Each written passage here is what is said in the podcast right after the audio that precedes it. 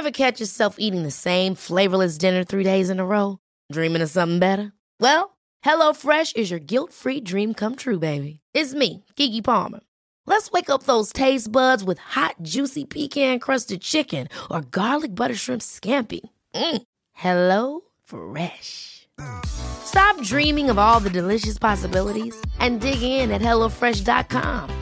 Let's get this dinner party started.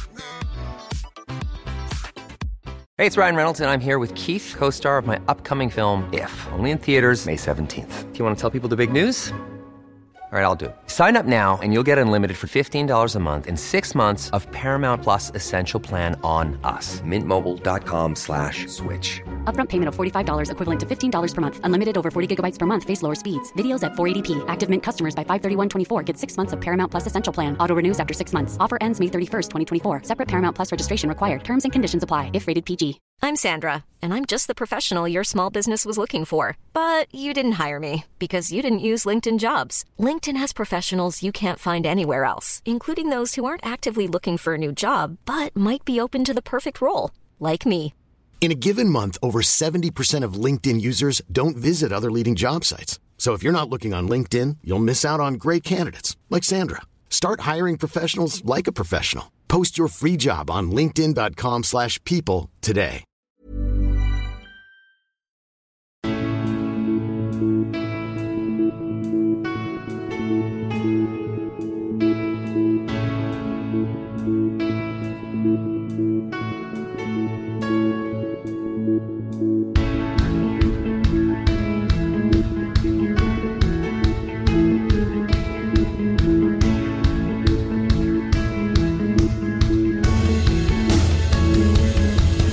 Bienvenidos a Alineación Indebida. Qué partidazo acabamos de ver en Anfield. Siempre hay mucha expectación y casi siempre Liverpool y Manchester City cumplen. Dos de los grandes favoritos al título se midieron, se dieron y al final rieron. No así Chisco Muñoz, que se ha convertido en el primer entrenador despedido de la temporada. ¿Quién se iba a imaginar que esto sucedería en Watford? Pero claro, una derrota contra el Leeds de Bielsa es que deja huella. Una huella que pese a jugar súper bien no dejó el Brighton en el Arsenal. Hablamos de todo eso, del otro gran partido de la jornada, el Burnley Norwich, del United de Cavani y de Cristiano, del Chelsea líder de cómo está el Derby County y mucho más hoy en alineación indebida. Y para ello me acompaña en esta ocasión otra muy indebida alineación que empieza por Manuel Sánchez. ¿Cómo estás, Manu? Hola, ¿qué tal, Ander? Pues muy bien, acabo de ver el partido, el Chelsea, o sea, el Liverpool City, partido que la gente no, bueno, pues es un partido imprescindible cada temporada en la Premier League, que no hay que perderse y que es uno de los siempre más, más interesantes. Y pues nada, un fin de semana más aquí, por la baja de Rafa Pastrana, que tiene resaca y nos ha contado que se ha puesto la vacuna, no sé qué, y, y no ha podido estar. Así es, así es, así es, es cierto. Eh, pero bueno, est- estás tú aquí, Manu, como siempre cumpliendo, suplente de lujo. O sea, Manu, es- eres aquí la- el, el gran comodín, el que nos saca de los entuertos. Sí, el Eden, el Eden Hazard. Eh, Estoy aquí porque, bueno, porque ayer después de, de, de media hora de adivinar, de adivinar pueblos en los que, en los que habían nacido, pues por fin me lo dijiste. Si no, igual estábamos todavía ahí yo debatiendo si Zamudios y no sé qué. Sí, sí, sí, sí. Manu y yo tenemos conversaciones muy, muy interesantes por, por privado, de, de madrugada un sábado. Eh, también está por aquí Gonzalo. Carol, ¿cómo estás, Gonzalo? Hola, Ander, ¿cómo vas? ¿Todo bien? Todo bien, todo fantástico, Gonzalo. Qué gran jornada, ¿eh? Sí, sí, yo por mi parte no estoy demasiado bien porque nuevamente volvemos a coincidir en partido que, que me es importante para mí, en este caso nada más y nada menos que el Superclásico. Estamos grabando. Gonzalo, hay como 20 cuando- superclásicos al año. ¿Qué me estás contando? Sí, bi- bien es cierto, pero bueno, este es el primero que vuelve el público a la cancha, entonces tiene condimento especial. River está mejor ubicado que Boca en la tabla, así que en teoría o sea, tendría que sacar un resultado positivo, aunque Boca viene levantada también. Esto estamos hablando un domingo a las 5 de la tarde, por lo que acaba de empezar el partido, así que perdón de antemano si se escapara algún gol, algún insulto, algo por el estilo, yo ya avisé por lo menos. Bien, bien, bien, bien. No, nos encanta que, que avises de estas cosas. Y finalmente, de vuelta en el programa, de vuelta en vuestras vidas, es Borja García. ¿Cómo estás, Borja? Hola, hola, Ander, ¿qué tal? Eh, pues eh, muy bien, muy bien, la verdad. Un fin de semana completito. Eh, estamos en plena, mm, sobre todo dominado por la semana ibérica de Lidl, que, que, ha- que ha- a la que ha acudido Raudo para llenar mi despensa y nada, aquí acababa, acabo de tomar un trozo de tortilla de patatas del Lidl, que no es lo mismo que la que la que sirven en el bar de debajo de la esquina cuando voy a España, pero oye, le hace, le hace la sustitución, así que de momento, de momento bien. maravilloso. Manu, ¿tú esto lo controlas también como residente reino unidense? Sí, o sea, la es verdad que la semana de española del líder siempre es como un acontecimiento para los españoles aquí espectacular, o sea, prácticamente como la Navidad. Pero lo que pasa es que a mí no me sale, o sea, el esfuerzo que tengo que ir hasta ir a un líder, a un líder, no me sale rentable por la recompensa. Ya, claro, entiendo. Entonces yo no Ya. soy tan, tan fan de la, de la semana española del líder. Entiendo, entiendo. Borja, ¿tú tenías gasolina para ir hasta el líder? Sí, sí, sí, yo tenía, tenía gasolina sin ningún problema. De hecho, no solo tenía gasolina, sino que el sábado pude llenar el depósito, Oh. tenía la mitad y lo llené. Tremendo. Llegué, pasé por delante de una gasolina, de una gasolinera, no había cola, y digo, ah, pues mira, esta es la mía, güey. Gasolina. Por primera que vez en tres Boris semanas. parece que ¿no? tiene problemillas. Sí, sí, sí. Así que. Y, no, bien, no, bien. sí, sí. Bueno, de todas maneras, yo para ir a Lidl tampoco necesito tener gasolina porque me pilla aquí al lado. O sea, Ah, suelo, bueno. ir an- suelo ir andando. pero Ah, mira. Bien, bien, bien. No, no, pues no como fantástico. Manuel, que bueno, él será más de Sainsbury's o de Tesco, supongo. Efectivamente, más de Sainsbury, sí. Bien, bien, bien. Es lo No, que no, hay. confirmando. Es lo que hay. Es lo que hay cerca de casa. Eh, muy bien. Antes de meternos ya en harina, Borja, también panenquitas en el chisto. ¿De qué va el último episodio? Eh, sí, panenquitas en el Chistu, que va ya por la sobremesa decimoquinta. Uf, y en muchas la- sobremesas esas, Borja. ¿eh? O sea, Sí, sí, bueno, una cada- intentamos que sea una por semana, a veces es una cada dos semanas. Nos, hemos- nos tomamos también un periodo de vacaciones como buenos señores. Como buenos señores, Para eso, efectivamente. para eso estás tú trabajando todos los días, todas las semanas como panenquita. como buen panenquita. Pagarnos, para, para cotizar y pagarnos la pensión, Ander. Eh, y en esta, bueno, en esta sobremesa, como siempre, hay variedad, eh, hemos tenido variedad de temas. Eh, ha habido un debate, eh, eh, hemos arrastrado un debate de la semana de la sobremesa anterior, que es Ojo. cómo se deben de comer los pimientos de padrón. si todo, si todo de golpe o mordiendo primero la, la punta y luego, y luego el resto del el resto del pimiento, un debate, un debate calorado, un debate en el que en el que a mí me ha llovido por todas partes, pero bueno, todos sabemos Ajá. que ni, ni Loren ni Cristian Colas tienen razón. Ya. Y eh, el otro debate que a lo mejor yo creo que sería importante plantear a los oyentes de, de asuntos internos es eh, ¿Cristiano Ronaldo, panenquita o señoro? Uh. Uf. Uf. Señor o no. Ya es señor, ¿o no? O sea, Panenquita igual con la primera época sí, del señor, United. también. Ahora ya. Eh, el, el caso es que la mayoría, la, la- la mayoría de la gente dice señoro, ¿no? Sobre todo Loren argumentaba muy bien, yo creo que señoro, porque en realidad la mayo- como la mayoría de los futbolistas, y él el más, eh, se cuida mucho, seguro que sigue una dieta muy estricta, no, no, no comete excesos, se va a dormir pronto, etcétera, etcétera. O sea, costumbres muy, muy de señoro, ¿no? De dormir mucho, etcétera. Pero había algunos oyentes eh, del podcast que decían que, que, que- que no, que no, o sea, que, que Cristiano Ronaldo, ¿cómo, cómo, cómo, cómo iba a ser señor? O que si es lo más panenquita que hay, que no, más que verle, no hay más que verle el peinado, los modelitos que lleva. Mm, no sé. Ya, que ya no me como- convence, ¿eh? No a mí tampoco, ¿eh? O sea, es, que ya, es que ya es el, o sea, ya es el señor del fútbol, ya es Mr. Fútbol, ya es ese Sí. hombre que está ahí todo el rato, que ya es una institución, que lleva dando por saco 15 años. O sea, es como... ya- ¿Dando alegrías o dando por saco? Que no te he escuchado antes. Depende de tu perspectiva, mano. Todo es cuestión de- del punto de vista.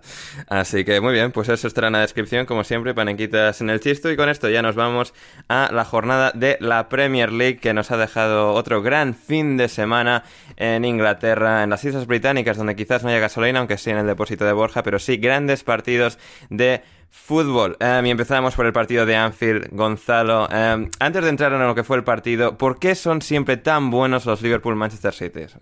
Bueno, eh, se puede decir porque básicamente así lo, proponen ambos equipos, ¿no? Porque mm, ambos son equipos que buscan presionar tras pérdida, presionar la salida de balón del equipo rival, conceden espacios atrás y también, bueno, al final son los dos equipos, por lo menos dos de los cuatro equipos que reúnen más talento en, en la Premier y lo demuestran partido a partido, más cuando se enfrentan entre ellos, lo, lo he comentado, y dejan tantísimos espacios por detrás de la mitad de la cancha y tienen que todo el tiempo convivir las defensas rivales eh, en mano a mano contra los delanteros y se producen por eso estas clases de partidos, a veces con más goles que otras, pero, pero siempre hay grandes cuotas de diversión, por suerte, ¿no? Para todos nosotros y eso obviamente lo hemos disfrutado el día de hoy.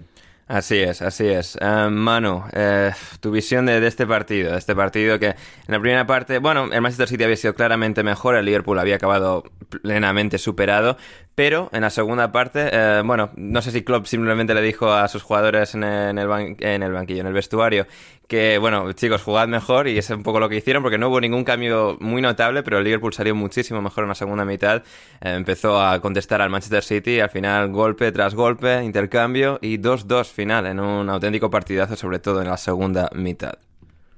Sí, a lo mejor les ha dicho Klopp, oye, dásela a Salah, que es el bueno, y ya no le molestéis tampoco mucho al chaval y no os pongáis por medio. Es, ha sido el detonante el egipcio, porque la jugada del 1-0 la inicia él y la del segundo yo creo que también tiene bastante mérito eh, lo, lo, que hace, creo que interviene bastante en la jugada. Y, y es que ha sido, Salah ha sido, o me ha recordado a, a, a los mejores, al mejor Salah, al Salah de la temporada de los 32-33 goles en la en la Premier League, ese jugador que parecía imparable para, para las defensas, que, que, que a mí aquel año me recordaba a, salvando las distancias, pero como ese aura de invencibilidad que a veces tiene Leo Messi, que sabes que cuando tiene la pelota es prácticamente imposible quitársela. Y, y es el Salah que me, que, que, me ha recordado. El Manchester City, pues eh, sigue echando de menos tener un, tener un delantero, un delantero, un delantero centro puro que les finalice las jugadas con, con más acierto. Es verdad que Phil Foden lo, lo, ha hecho muy bien en el gol porque la pone justo donde, la, donde es imposible que llegue Allison.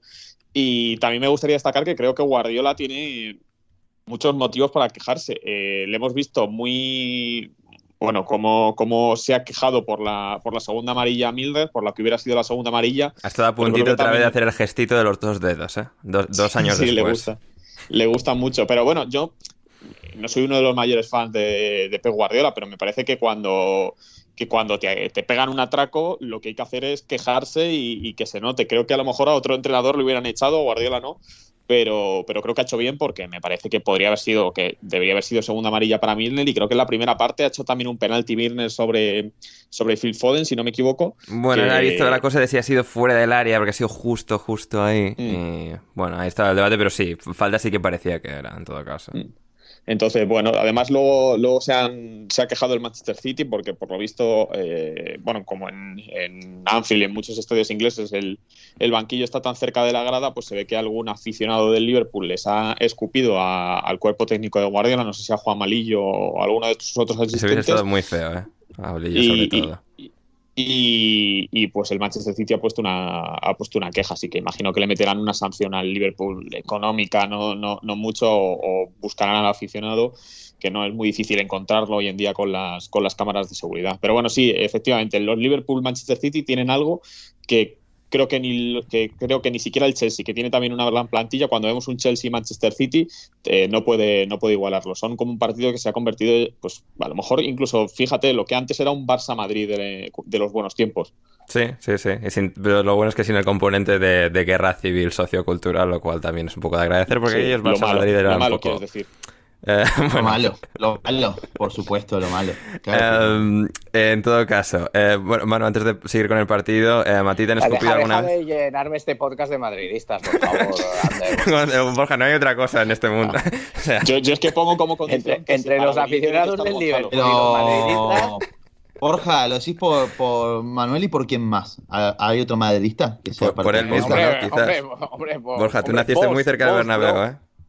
Sí, sí, Yo sí, sí, sí, soy madridista circunstancial, ya lo dije, no, no a tiempo ah, completo. Eso dices, Gonzalo, pero al final las circunstancias se dan muy, muy a menudo, ¿eh? O sea. Como... El destino. El destino. Eh, antes de proseguir con el partido, mano, muy importante, quiero hacerte esta pregunta, creo que todo el mundo está deseando saberlo. ¿A ti te han escupido alguna vez en alguna grada? Sí. Ah, sí. Ah, mira. mira. Eh, a ver, espérate que recuerde yo. En, en el Unión Adarve, en Madrid. Ojo. Eh, narrando un Toledo, creo que perdió el Toledo 1-0 con el Adarve, me tiraban pipas y me escupían. Y luego en Talavera no, pero porque, porque era más efectivo tirarme piedras que escupirme, entonces pues, Mira, les, les, salía mejor. Maravilloso, maravilloso. Eh, algún día tendremos que hacer un programa especial sobre Manu en campos eh, de la mano de Dios por España, eh, de fútbol. Eh, muy bien, pues eso es la visión de, de Manu. Gonzalo, ¿cuáles te han parecido las claves del partido, los puntos capitales a, a destacar de cómo este partido empezó 0-0, como todos los partidos obviamente, y acabó 2-2? Bueno, sobre todo en el primer tiempo, lo, lo que fue un dominio bastante claro del City a mi parecer durante la primera mitad. Lo que marcó sobre todo el ritmo de juego fue la presión tras pérdida del, Manchester City. Y también como poco se habla en general, pero lo bien que está eh, Rodrigo en este inicio de temporada, ¿no? Porque venimos de... Qué poco, qué poco se habla de Rodrigo, totalmente de acuerdo, bro. Así es, sí, se habla muy poco. Venimos de unas temporadas en las que quizás siempre... El, balón que me saca Fabiño cuando iba el Liverpool iba a ganar el partido es tremendo. También, sí, sí. Y, como digo, venimos. ¡Uh! No, no, no, perdón, eh. Perdón, tengo que interrumpir esto porque hay golazo de River de Julián Álvarez. ¡Gol! Golazo, ¿no? no es una vergüenza, ¿sabes? Pero vamos a ver, pero qué profesional, ¿eh? Qué falta de profesionalidad es esto. O sea. ¡Golazo! ¡Dios! No, pero, o sea, si, si, hay gol, si hay gol, que lo narre como tiene que, como hay que narrarlo, no, no aquí. Yo insisto, ¿eh? Si, River no le saca 20 millones a este chico, es... Ah, ahí está mi análisis, mi análisis. El Leicester, bien le vendría a Julián Álvarez al Leicester, por ejemplo, jugador, por favor. Pero bueno. Madre mía. Recomponiéndonos. Sí. Eh. Otro, otro, otro, equipo, otro equipo de pijos al que sigue Gonzalo Carol, ¿eh? O sea, es una cosa esto. Un equipo humilde que saca jugadores de cantera, como Julián Álvarez, propiamente. no está demasiado, que tiene un buen fútbol base. Yo creo que, está bien en como, generales. el Pero bueno, entonces. Claro, el Barça, el ADN, el ADN, el ADN de River. Bien, bien. bueno, retomando. La chocita, en vez de la masilla, es la chocita en, en River, ¿no? Claro, bueno, basta. Retomando con la, con la explicación de, Rodri, eh, la verdad que yo lo veo bastante bien en este inicio de temporada, sobre todo mucho más adaptado a, todo lo que es tema ritmo, intensidad, ¿no? De que tanto se habla de la Premier en relación a, una liga como la Liga Española, ¿no? En este caso, y que ha sido clave hoy, sobre todo liderando la presión tras pérdida, empujando a City muy lejos eh, con su mediocampo para poder robar cada vez que perdía la pelota cerca del área del Liverpool y hubo muchos tramos en los que el Liverpool no podía salir. Creo que esto también se propició, ¿no? Porque al final no estaba Trent Alexander-Arnold, no tanto a la hora de lo que sufrió Milner defensivamente contra Foden o Bernardo, que, que sí lo hizo, y con Cancelo también en un primer tiempo espectacular del lateral portugués, pero más que nada por, bueno, el, el buen pie de a buscar con los envíos en largo a los delanteros, para poder ayudar a sacar al Liverpool desde atrás, y también la ausencia de, de Thiago Alcántara en el medio, ante un Curtis Jones que quizás el partido le pasó un poquito por encima, se podría decir, durante varios tramos. Eh, el Liverpool en el segundo tiempo tuvo una muy buena reacción, un City que me sorprendió la forma en la que salió a jugar el segundo tiempo, perdiendo un poco más esa intensidad que había demostrado a lo largo de toda la primera etapa, de la primera etapa pero bueno, tras el, tras el gol eh, hubo como una recuperación del City en ese sentido. Eh, Kevin De Bruyne, que no había hecho una muy buena, una muy buena primera mitad, empezó a activarse en el segundo tiempo, a aparecer entre líneas, a encontrar constantemente con las diagonales, ya sea a Grealish, que estuvo bastante superado por, por la dupla defensiva del Liverpool, a Foden, a Gabriel Jesús, y eso también marcó la diferencia para el City en el segundo tiempo. Al final, lo que comentó Manu, el, el Liverpool tiene a Salah, que nos ha dejado un gol que ya es, la hemos visto muchas veces y, que el Liverpool tiene una calidad enorme en sus futbolistas de ataque como para poder castigarte, aunque quizás no completen el mejor partido, ¿no? Al final es algo por lo que también ha caracterizado al mejor Liverpool, ¿no? Que no está haciendo el mejor partido, inclusive se ve superado por sus rivales y, y sin embargo, por la calidad individual de sus futbolistas, logra convertir los golazos que ha hecho el día de hoy. Hmm. Además con Salah estamos viendo, y bueno, con Mané hasta cierto punto también, no tanto con Firmino, eh, pero con Salah y Mané, eh, ese uno de esos factores diferenciales de Messi y Cristiano, que es llegar un poco a lo que es el teórico pico de la carrera de un futbolista, 28 años básicamente, y no sé si están ya en 29 y siguen, parece, subiendo a un siguiente nivel, ¿no? Que siguen ahí a su, a su máxima potencia y es algo que, que refleja lo, lo, grandes estrellas que, que, son. Al final muchos de los jugadores, de los grandes jugadores, aun siendo muy buenos, pues ya llegando a esta edad, pues empiezan a, a decaer y no consiguen mantener ese ritmo de, producción en, esos años de, carrera y estos dos lo están manteniendo y Sala con el golazo que mete para ese, para ese 2-1 es absolutamente espectacular. Em, Borja, eh, y Guardiola después del partido estaban muy contentos ambos, o sea, pese a no conseguir la, la victoria y Guardiola pese bueno, a sus quejas respecto a a la, bueno, quizás, bueno, quizás y seguramente eh, injustificada eh, no segunda amarilla de, de James Milner. Eh, estaban muy contentos, como digo, estaban muy satisfechos del espectáculo que habían dado, del partido que habían hecho sus equipos. Y bueno, esto dentro de toda la vorágine de quejas. Estaban, digamos, raramente felices. Sí, sí, sí, porque claro, siempre estamos en esta vorágine de quejas y de lloros y de tal, y aquí estaban como muy contentos con lo sucedido. Sí, yo, eh, yo creo que yo creo que ambos lo primero no perder evidentemente pues siempre te pone te pone de mejor humor supongo eh, pero imagino que lo que les eh, gustó a ambos es ver a sus equipos jugar a ese ritmo, ¿no? A ese ritmo, a tal velocidad, con tal precisión mm. y al, a a Jürgen Klopp, evidentemente, volver a ese ritmo al que, había perdido en el último año, año y medio, y a, Pep Guardiola el ser capaz de, remontar, de no, de no, de no caer ante, eh, ante un City, perdón, ante un Liverpool o ante un Klopp que recordemos es de esas pequeñas, yo creo, de esas chinitas que tiene todavía en el camino, ¿no? Es de los pocos entrenadores que, le cogen la, que le cogen la matrícula a Pep Guardiola más veces que posiblemente otros, ¿no?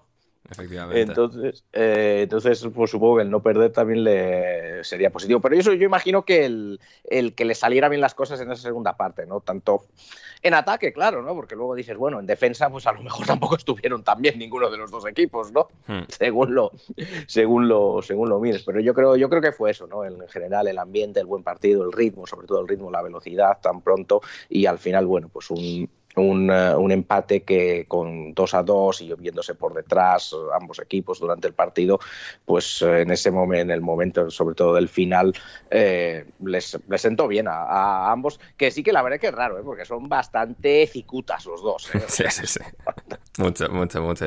fue, fue muy refrescante ver, verles tan, tan radiantes después del partido y con bueno, una elocuencia tan marcada y tanta felicidad destilando por sus poros.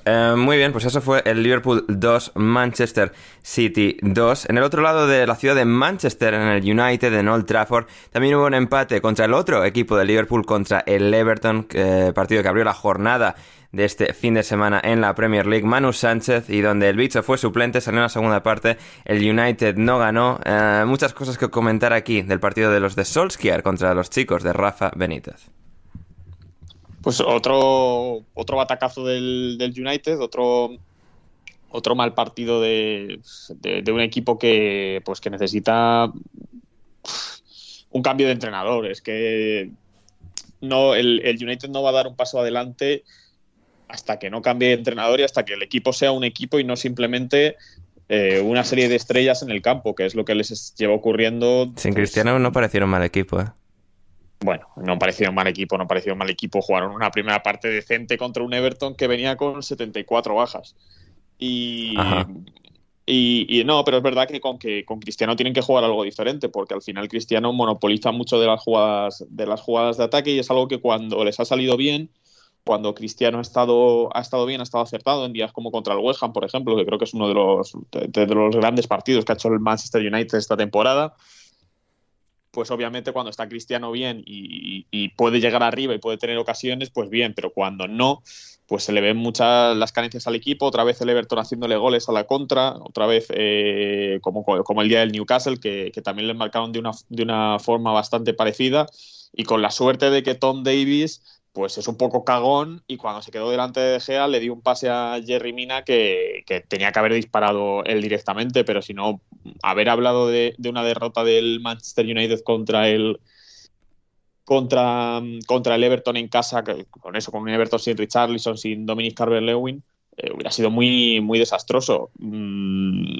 también creo que le salva Solskjaer que no sé qué entrenador podría venir ahora mismo a este Manchester United en el caso de que le destituyeran, que me parece complicado porque eh, estamos hablando de un entrenador que es leyenda del Manchester United y va a ser muy difícil sacarle, pero ahora mismo tampoco me da la sensación de que Solskjaer esté sacando lo mejor de futbolistas como por ejemplo Jadon Sancho, que ha costado 80 millones al, club y que lo está haciendo peor que un Jesse Lingard y que un Mason Greenwood, por ejemplo.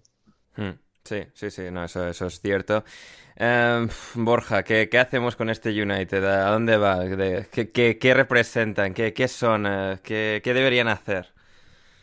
Bueno, eh, yo creo que es pronto, ¿no? Yo creo que seguimos. Eh, veo que sigue, que sigue. No, no, no, no sabía, ¿no? Que seguía tanto el. que seguía las huestes sanchistas en este caso revoloteando por, por la Premier League después de la, de la magnífica Eurocopa que hizo Jadon Sancho, pero bueno.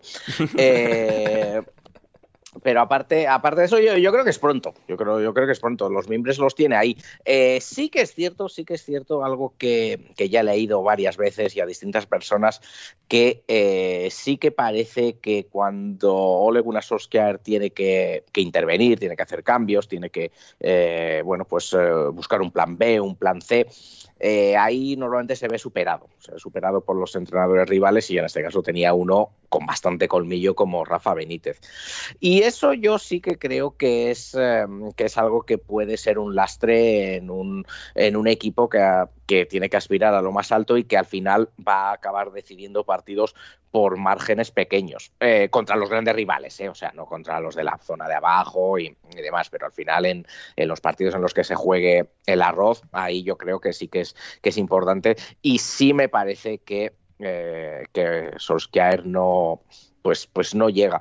Eh, todo, pues todo, al final depende de, todo depende del equipo, del equipo que yo creo que montes, ¿no? Porque eh, estamos, yo creo que estamos muy cansados de escuchar de muchos entrenadores que no son buenos, que son simples alineadores y demás, entre ellos algunos de los más exitosos del, fútbol mundial. Tres también, seguidas, ¿eh, Borja? Y alineadores.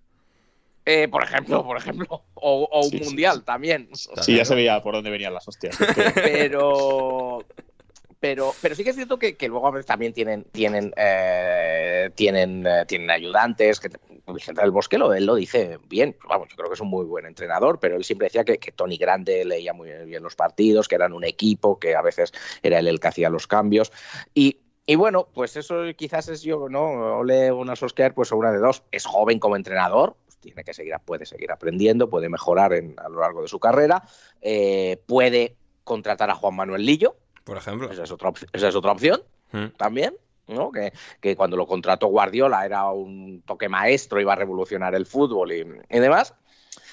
O bueno, o, quedarse ahí. El, equipo que tiene es bueno. Yo, creo que el Manchester United ha hecho buenos, eh, buenos fichajes, pero sí que es verdad que a veces, exacto, ¿no? Que da, la impresión de que cuando le tienden una trampa, le ponen una red, como le puso Rafa Benítez, eh, no acaba de encontrar la manera de, salir, ¿no? Vamos a ver, vamos a ver, es, eh, es pronto, pero sí que da esa impresión, pero claro, si luego Cristiano Ronaldo te mete tres, goles, pues apaga y vámonos. Así es. En breve comentario Gonzalo, sobre el Everton. Ah, y voy a empezar yo diciendo que estaba equivocado con Demarai Gray. Pensaba que sería un buen revulsivo y ha sido una buena estrella, piedra angular de este Everton en esta temporada tras fichar el Everton por solo un millón. Eh, gran temporada. Y luego Andros Townsend, todavía más inesperado todavía con ese gol, esa celebración, eh, bueno, rindiendo homenaje al bicho eh, y empate a uno. Gonzalo, ¿nos algún comentario breve? muy bien, muy bien. Por hacerte cargo de tus palabras con el pobre de Maray. E igual también, obviamente, ¿no? Te doy la derecha en el, sentido de que también era un poquito inesperado verlo a este nivel. Yo tampoco lo esperaba realmente. Y mismo de Andros Townsend, que la verdad, los dos que eran fichajes que uno esperaba que vendrían a, a complementar un poco al equipo, a ayudar un poco en las rotaciones, terminan siendo titulares y piezas absolutamente fundamentales, ¿no? Sobre Everton tengo que decir que la evolución del equipo de Benítez me, está gustando particularmente, ¿no? Y creo que está demostrando también que un poco la gente se tiene que calmar, ¿no? Cuando se anuncia un nuevo director técnico para un equipo, porque hay que recordar el grito en el cielo que pegaron todos los fanáticos del Everton con la contratación de Benítez por estar eh, relacionado con el Liverpool, por su pasado ganador ahí. Eh, y bueno, está haciendo que sea un equipo mucho más sólido. Creo que además eh, Benítez está entendiendo mucho mejor al Everton de que lo que lo hizo Ancelotti la temporada pasada, ¿no? Está bien que es otro estilo, por ejemplo, que es un equipo que eh, necesita mucho las ayudas de sus extremos a nivel defensivo, que apuesta por el contragolpe y el juego directo, pero también, bueno, se han reforzado bien. Rondón eh, es un buen reemplazo para cuando no está Calvert Lewin, como en el partido de ayer, precisamente. Y es un equipo bastante sólido en líneas generales, ¿no? Al final, Benítez lo que tiene es que es un optimizador de recursos y que a sus futbolistas le saca mucho rendimiento y en el día de ayer vimos a Everton también nuevamente a la altura ante un rival a priori superior. Hmm, totalmente. Y luego en Stamford Bridge tuvimos al Chelsea venciendo contra un Southampton duro, como siempre al final Ward Prowse expulsado y el Chelsea capitalizando, aprovechando la oportunidad y venciendo por 3 a 1. Gonzalo, em, nos preguntaba Gustavo Flores, ¿qué tal las variantes de Tuchel contra el Southampton? Sobre todo la de usar carrileros interiorizados en varios tramos del encuentro. Sí, es, una variante que ya venía utilizando Tuchel en los últimos partidos, sobre todo con Marcos Alonso apareciendo por dentro cuando se tenía que enfrentar ante equipos que ejercían una presión bastante asfixiante como el Manchester City, por ejemplo. De, y un de hecho, diría que Marcos Alonso juega mejor yendo hacia adentro que por fuera. Cuando ataca directamente el área es un poco más efectivo. Sí, Conduce, conduce mejor, ¿no? Conduce mejor. No, no, porque Sobre todo conduce mejor, sí, sí, sí. Algo que hace Marcos Alonso, no, conduce demasiado. No, no conduce Marcos Alonso demasiado, así que en teoría no. No, Gonzalo, es, una, es un... Sí, sí. Luego te explicamos cuando, cuando, podamos, cuando podamos no ir a la cárcel. Ah, ah, ah, ah, ya entendí, ya entendí, perdón, estuve lento ahí, ya lo entendí. No, bro, bro, o sea, bro, es que estás, es que no puedes estar a lo que estás. O sea, vamos a ver, no puedes hacer dos cosas a la vez, bro.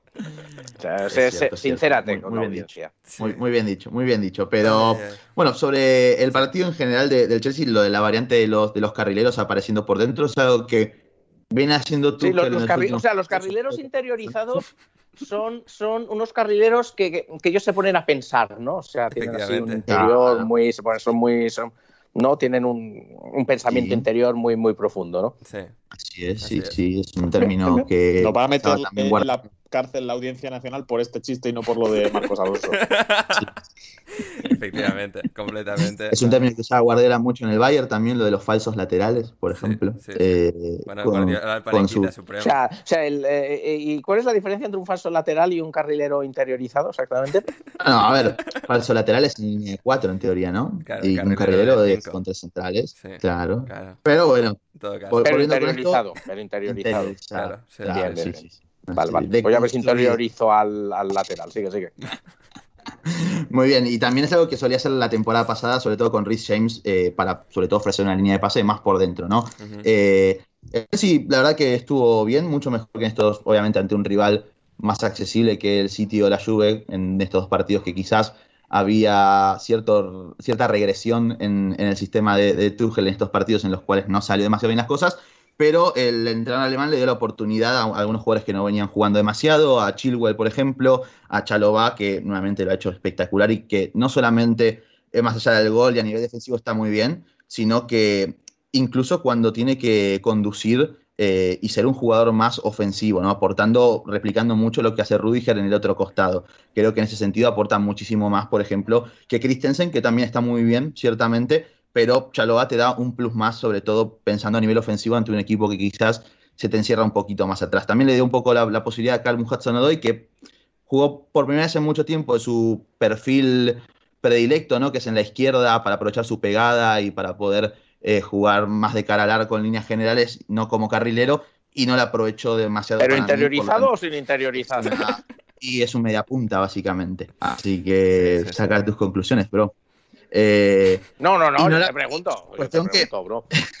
Está muy bien. Cuestión que no, lo, no la aprovechó la oportunidad y creo que va siendo hora de que Hudson Odoy eh, las aproveche. Cuando hay gol de River, esta vez más, más mesurados, esta vez. Doblete de Julián Álvarez, 40 millones vale ahora la, araña Álvarez, así que 2 a 0 River, estamos muy contentos. Continuando con el partido, eh, también la presencia de los Tuchek. A mí me cuesta ser un poco ¿cómo se podría decir? Objetivo con Lost to Check porque es un jugador que me maravilla y que me gustaba muchísimo antes de su lesión del tendón de Aquiles, pero es que se lo ve en una plenitud física espectacular. En el primer gol eh, pega un salto que le saca dos cabezas a Salisu, si no me equivoco, y que además, más allá de ese salto, se lo ve muy bien, sobre todo para ser ese futbolista eh, box to box que el Chelsea necesita en este equipo, ¿no? De hecho, salió Kovacic, entró Jorginho y para mí esa es una, una dupla por la que Tuchel puede apostar a futuro en cuanto si es que Kovacic o Kanté mismo se relajan. Los Tuchek sin duda alguna es una muy buena noticia para el Chelsea verlo a este nivel.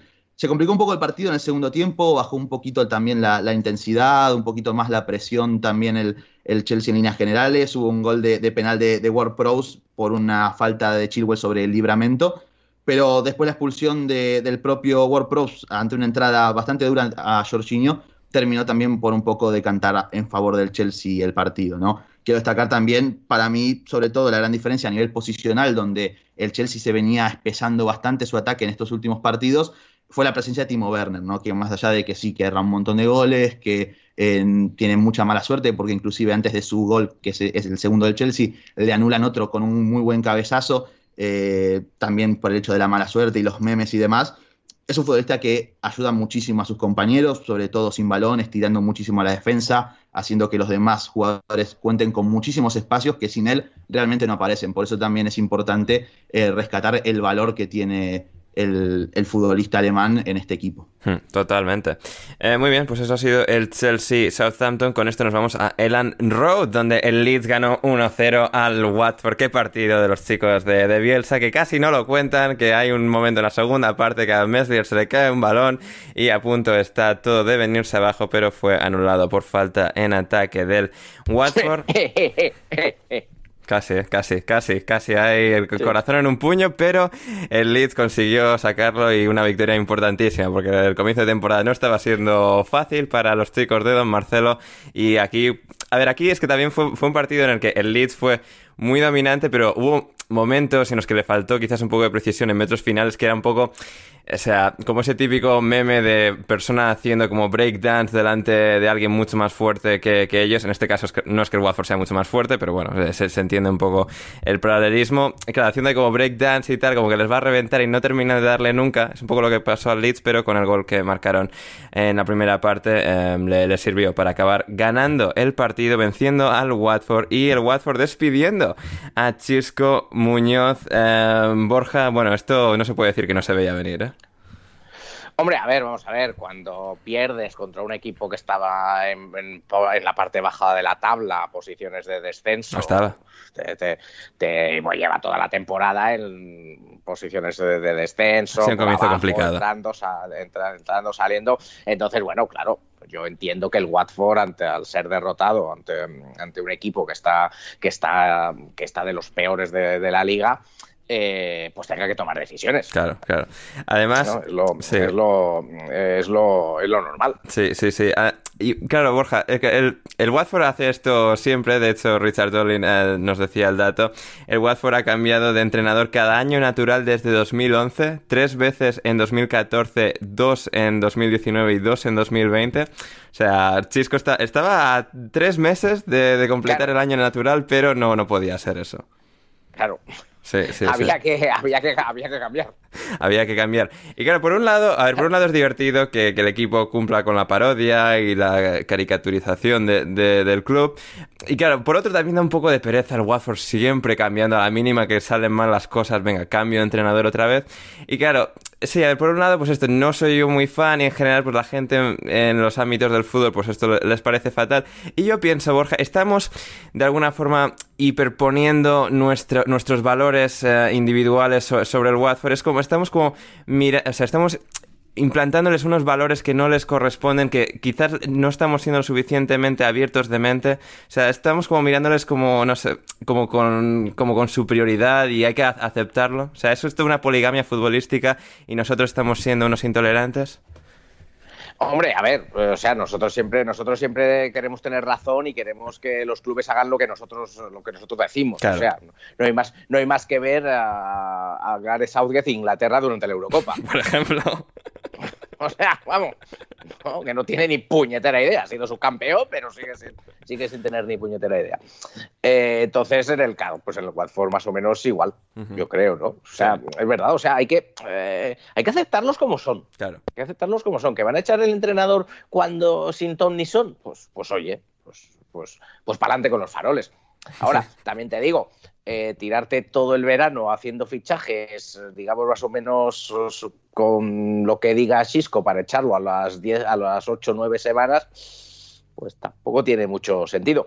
Ahora bien, lo que tampoco sabemos, que es muy probable, es eh, el poder que tengan los entrenadores en cuanto a fichaje en ese, equipo, que me temo que no será mucho, seguramente poco, seguramente poco, porque los Pozzo vuelven por aquí, por allá, me traigo uno del Udinese, mando otro Granada, me llevo dos, no sé cuánto. Sí, sí, Entonces, Es que encima, perdón Borja, es que mal que mal encima, van siete jornadas y el Watford está fuera del descenso. Sí, sí, o sea, que no son el Norwich, o sea que es el mayor objetivo de todos. O sea, está cuatro puntos, que puede parecer poco, pero cierto margen. Está bien que. Pero los dueños del Watford no son, no son cocineros famosos ingleses para mantener, a, para mantener al entrenador. Sí, no como es el Norwich. Cosa que, que, igual capaz que las sensaciones tampoco son las mejores, pero la plantilla es la que es. Yo creo que no. tampoco no ha sido nada desastroso, es decir, no. Y Era sobre todo el calendario, que, yo creo que les había tocado contra rivales de su de su misma liga. creo, que, creo, que, los dueños esperaban que,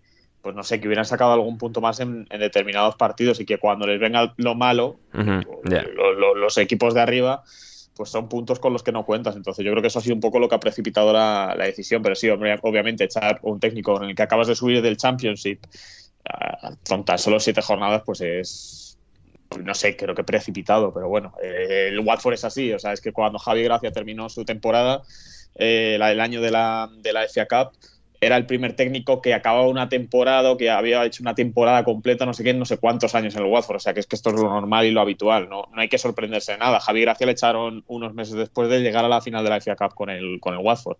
Es que eh, actúan así. Sí, sí, sí, así es. Además, eh, Chisco Muñoz en este partido contra el Leeds, y no sé si es algo habitual en él, pero salió con um, cuello vuelto y tal. Y claro, tenía una pinta de, no sé, padre divorciado que se quería volver novelista, algo así, no sé, era, era una cosa muy extraña porque además va con los zapatos así modernos y tal, muy hip, muy cool. Y no sé tampoco si quizás estaba intentando canalizar a, su Quique Sánchez Flores interior, pero eh, bueno, quizás tengamos ahora a Quique Sánchez Flores de vuelta en Watford para sustituirle, ¿Quién, quién sabe, ¿no? No sería improbable un movimiento así. Nos preguntaba Jorge Fernández, de hecho, ¿en qué jornada vuelve Chisco Muñoz? Pues hombre, igual para la 26, algo así, igual, está de vuelta, igual está de vuelta. ¿Quién, quién sabe? Andrew también nos decía de qué liga debe venir el próximo eh, director técnico del Watford. Eh, pues parece que igual de Italia, ¿eh, Gonzalo? Se está hablando de Ranieri. Y no, no estaría mal tampoco, ¿no? Al final Ranieri tiene esa fama de... Tiene, tengo entendido que en su, su, último paso no le fue relativamente mal y que tiene esta fama también de ser un entrenador que levanta equipos que, que están un poquito por lo bajo, ¿no? Que les puede sacar al final eh, el agua a las piedras, se podría decir. Puede salir mal, obviamente, como salió Mazzari en su momento, que había pasado por Watford, por ejemplo, pero bueno, habrá que ver al final. Tampoco podemos esperar que traigan un entrenador de, demasiada, con demasiado cartel o renombre, ¿no? Al final el equipo, como dijimos, es lo que es y el Watford es, la institución que es también. Así es, así es. Y hablando de, grandes instituciones como el Newcastle, que en su caso pues es todo lo contrario al Watford. Ellos eh, firmes con Steve Bruce, a pesar de que bueno siempre hay reportes de tanto en cuanto en el Daily Mail sobre cómo todo se está viniendo abajo, más o menos siguen adelante. En esta ocasión perdieron aún así contra los Wolves. Eh, Gonzalo, eh, Juan Hichan es el jugador que Wolverhampton estaba esperando. Sí, o que Adama entre el minuto 90 también, ayuda, por lo que sea, ese, ese, factor también ayuda. Puede ayudar que, que Adama juegue lo menos posible, porque está bien, nuevamente, ¿no? El rival era un equipo que defiende, en, que juega en un 4-1-4-1 defiende en línea de 5 y que deja un espacio entre líneas abismal, que uno no lo puede creer, mientras toda la línea de pistas intenta ir a presionar un poco a mitad de la cancha, la defensa se hunde en el área y deja una autopista para que aparezcan Trincao, Raúl Jiménez, el propio Han Chan, que fue la figura del partido.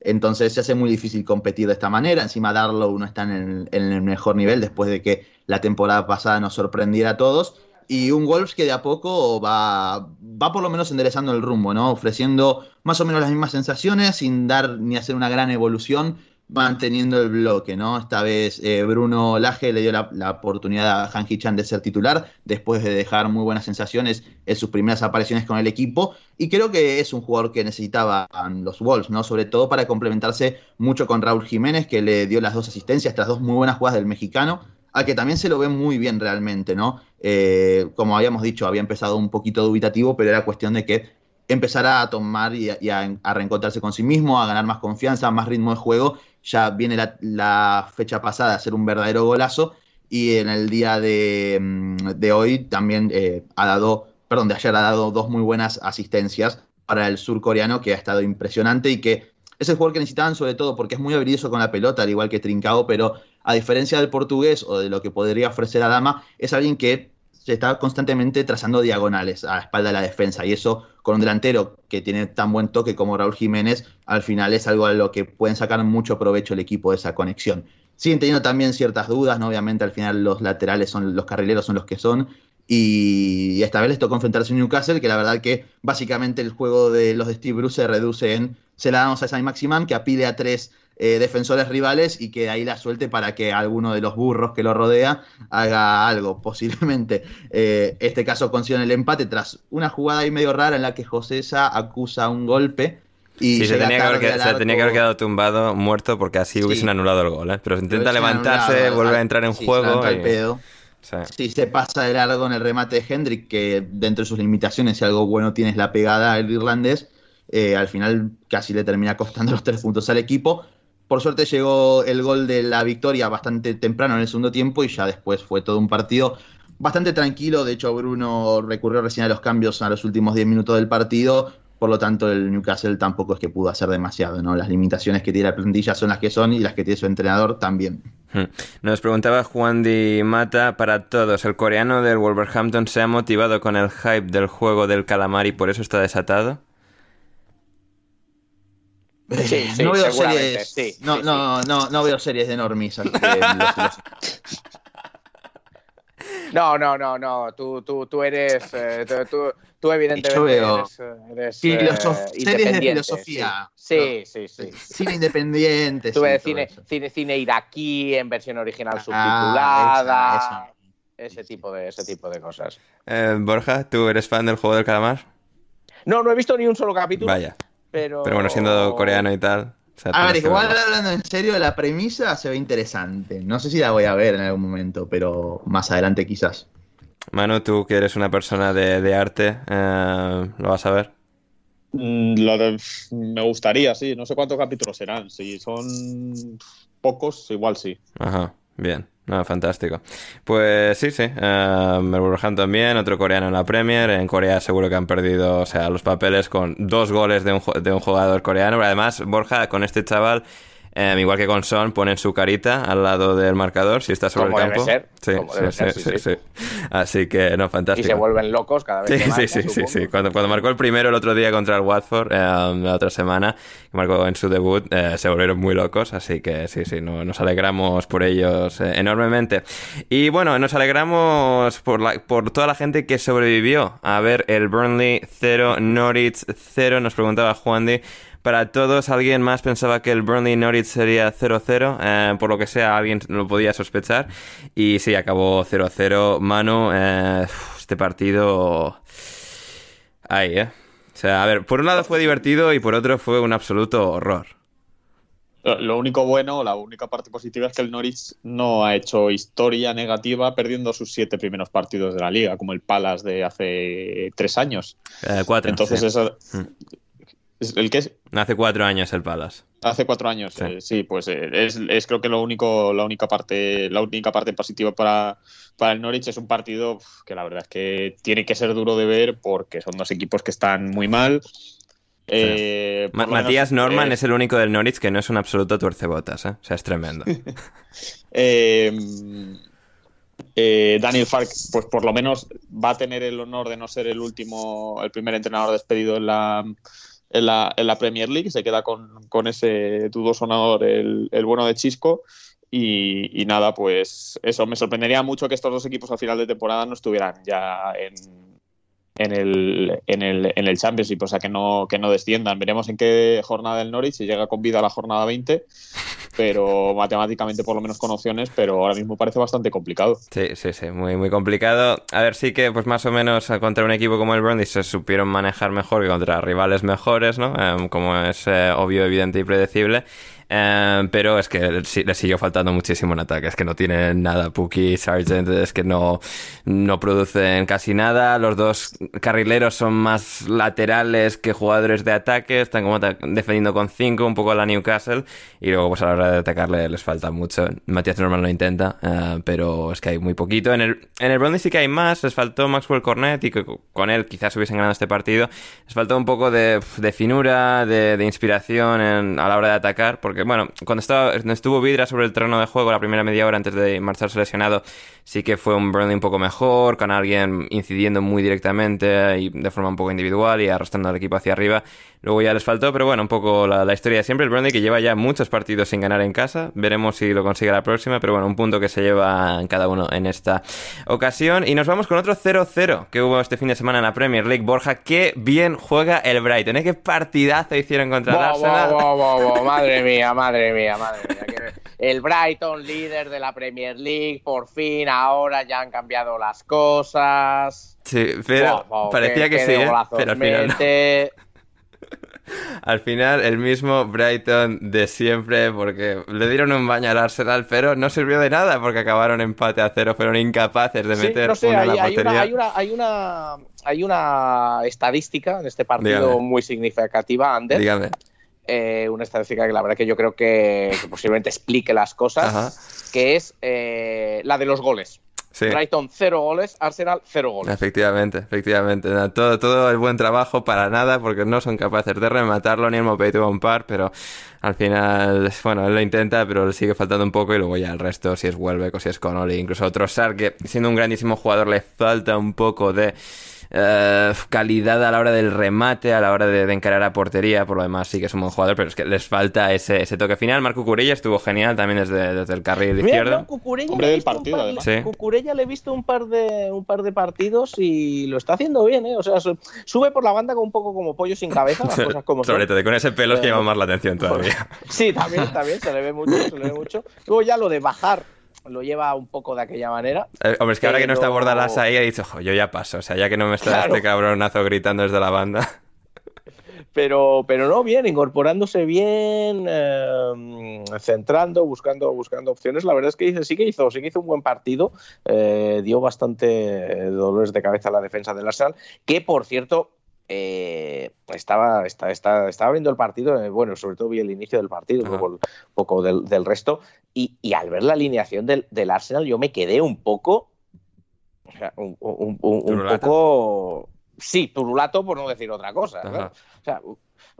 vamos a ver, jugadores de categoría en ese 11, mm, Pepe. Bueno, bueno, Pepe. Eh, bueno, Pepe, bueno.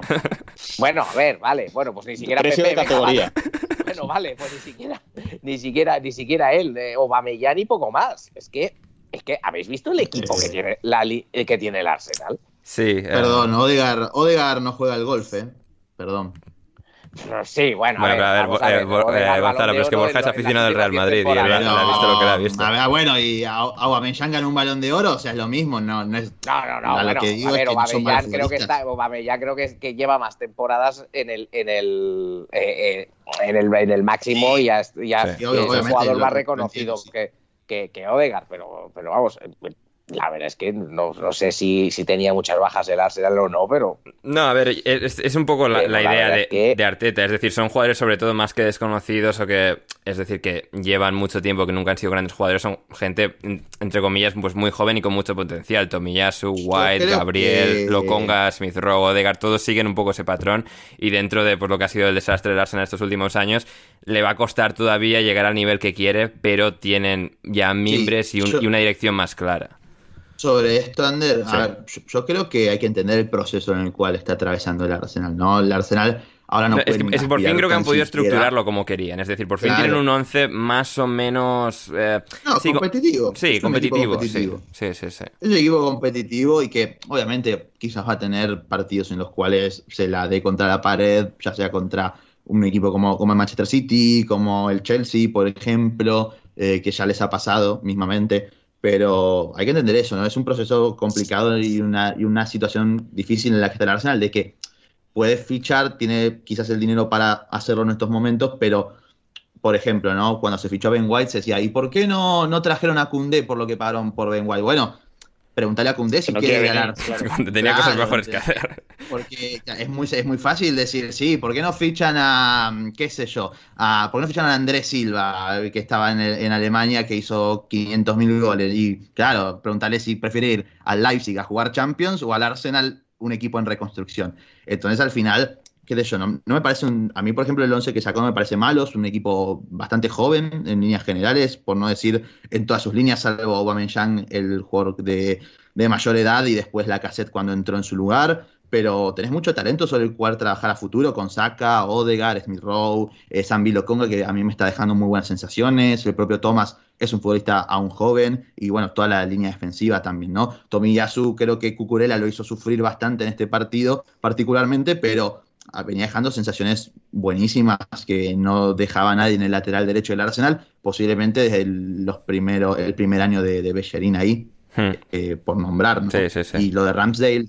salvo algún que otra complicación por arriba. No, aquí estuvo muy bien otra vez. ¿eh? También, Hmm. eh, así que se viene disculpas de Ander, como si Todavía no, todavía no, todavía, todavía. Todavía no, no, no, yo te permito que todavía no, pero bueno, dos meses más así y ya. Te- Tengo miedo, eh, tengo miedo. Sacando la bandera blanca en tu derrota en esta guerra. Eh, Manu, eh, ¿alguna otra cosa? Eh, Shane Duffy dijo después de- del partido que tuvo un remate claro que, que acabó fallando, que lo- dice que lo falló porque tenía demasiada gomina en el pelo, demasiado gel. Pues mira, pues fíjate, otros futbolistas no han tenido nunca, nunca ese problema.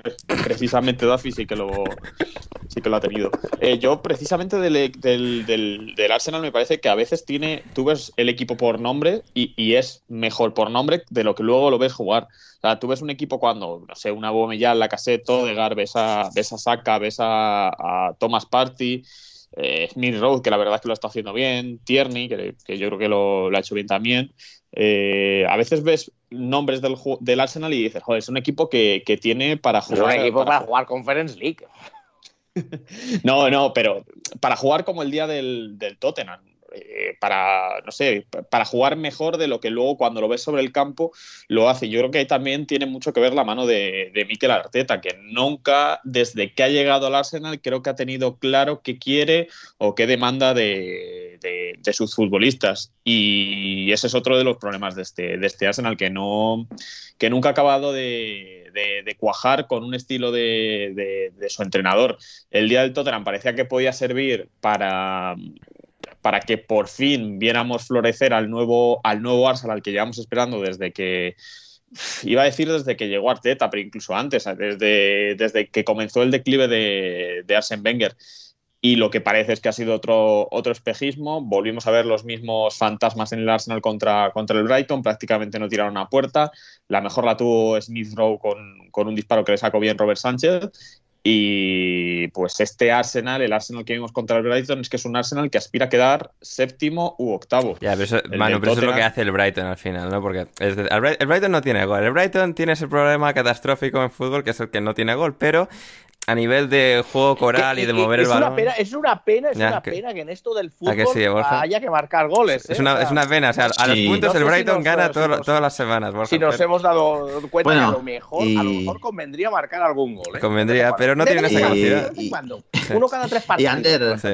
A ver, per- per- permitime decir algo más en la línea de lo que comentaba Manu, que, que estoy muy de acuerdo. Esto lo hablaba con nuestro querido amigo Leonardo Silva, que le mandamos un, un fuerte y efusivo saludo. Así es. Eh, él me comentaba, ¿no? Que quizás un problema de los que tiene el Arsenal es que si, cuando no puede superar la presión rival o generar espacios para que sus futbolistas puedan correr y atacar en transición, eh, es cuando ahí se empiezan a torcer las cosas, ¿no? Al final es cierto, el Arsenal no tiene caminos creíbles para llegar al gol, salvo cuando se pone por delante y obliga al rival a tener que presionarlos y, y elaborar esas salidas de balón que tanto se hablaron los primeros seis meses con, con Arteta, que también trabajadas estaban.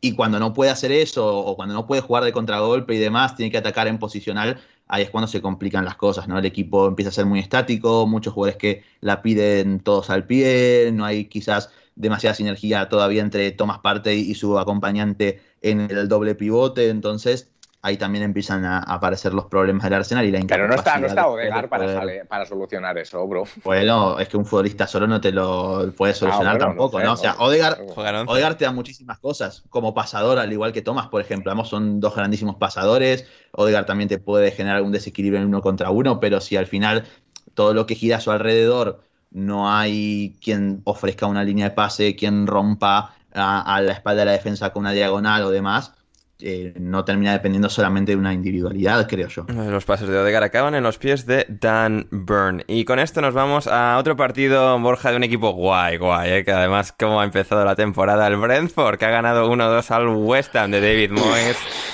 El, fútbol, el, el fútbol maravilloso de- del Brentford, bueno, que se ha vuelto un, un equipo mucho más directo. Esto, las cosas como son, es decir, en Championship sí que era un equipo de dominarte por completo, pero aquí han hecho muy bien el reajuste de ser un equipo mm, relativamente más directo, más no sé si pragmático, pero un poco más eh, utilitario. Y aquí, pues, eh, acabaron ganando al West Ham un partido de toma y daca en el, en el que al final, en el minuto 93 y 44 segundos, acaba marcando eh, Wasi para el Brentford y conseguir una victoria muy meritoria contra un West Ham que venía muy bien, pero bueno, al final la Europa League pesa y el Brentford, pues, está lanzadísimo. Sí, el Brentford que se viene a sumar ya a- al Brighton, Sí, sí, sí. al Leeds, Total. al Crystal Palace. Así es, sí, sí, eh, El grupo de los. Aston, Vi- al Aston Villa, efectivamente. eh, al Fulham de hace dos años, da igual, lo, lo sumamos también. Miembro honorífico del club. que- Sí. La, la verdad es que empieza, empieza, empieza, empieza, a ver, empieza a ver equipos panenquitas por encima de vuestras posibilidades, ya os lo digo. Sí, ¿eh? sí, sí, eso, Ya lo digo. eso, eso es justo. Pero, pero bueno, ha empezado, ha empezado bien. Mm, El Brentford es, es lo que es y yo espero que vaya bajando y que, que al final acabe pues entre el 15 y el, y el 20, que es, que es donde, debe- que es donde debería, debería estar. Pero, pero sí que es cierto que ha, eh, que de momento está sacando los partidos, que eh, está marcando muchos goles. Sí, entre Mbeumo y Tony, eh, muchos, sí, sí. es, y luego Visa saliendo del banquillo, sí. que, que no, que a ver, eh, señor Potter, que va de marcar goles la cosa, ¿eh? No, yo por, por, por Ya ves que aquello sus, de- sus jugadores son muy malos de ataque, Borja. O sea, es que Ya, son muy bueno. malos. O sea, el Brighton con Iván Tony ganaría la Champions. pues, pues, pues que ficha uno bueno, o sea, no sé. Ya, ya, ya. Está complicado el Pero, mercado, no hay dinero, entonces, Borja. Eh, lo que tiene es eso, ¿no? Yo creo que, que está, está, está, marcando, está marcando muchos goles. Eh, efectivamente, acertó con, con el fichaje de los, de los delanteros. Y, vamos a ver, vamos a ver lo que le, lo que le dura. Eh, lo que has comentado de pasado del West Ham de la Europa League, mm, yo creo que es importante, ¿eh? porque vamos a ver, eh, era un, fue uno de los equipos sorpresa el año pasado, pero como decimos siempre, no, claro, cuando tienes más tiempo para trabajar los partidos y, demás, pues al final las cosas son, más fáciles. Este año vamos a ver cómo le, cómo le va. Lo estamos viendo en el Leicester también, que bueno, que no lo está yendo bien ni en la Liga, ni en la Europa League, ni, ni en ninguna.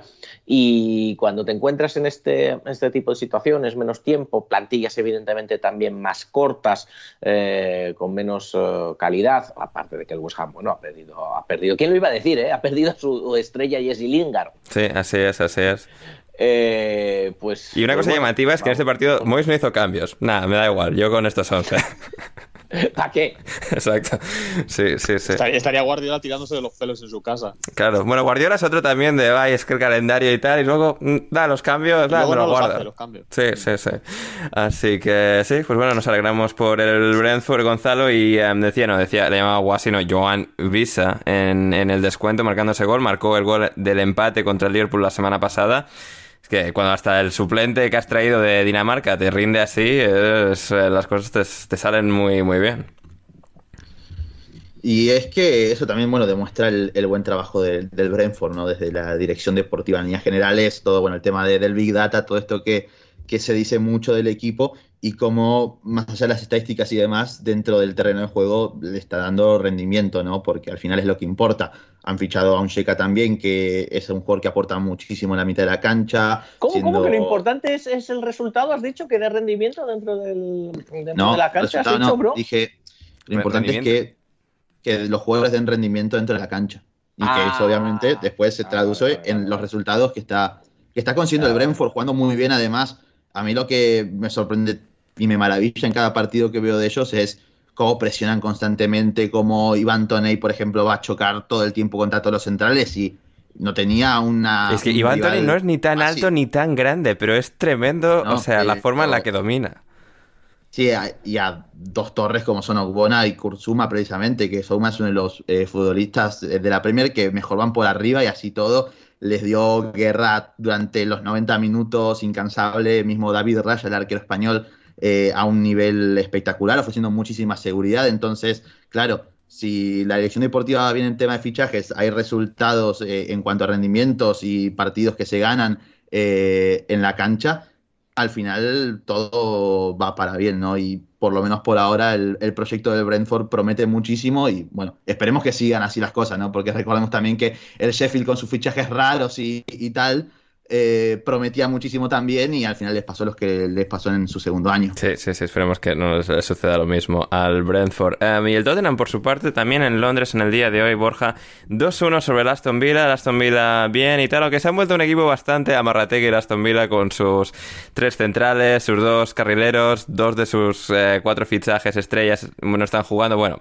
Bailey estará lesionado, pero en em, buen día eh, fue suplente, Ings Watkins en ataque, y al final lo que se puso fue el gran partidazo de Heung-Min Son, dos asistencias, una para Pierre-Emile Hoiberg, luego la otra para el gol en propia puerta, bueno, barra en propia puerta de Target, barra de eh, Lucas Moura, pero eh, exhibición nuevamente del jugador coreano cuando más necesitaba su equipo.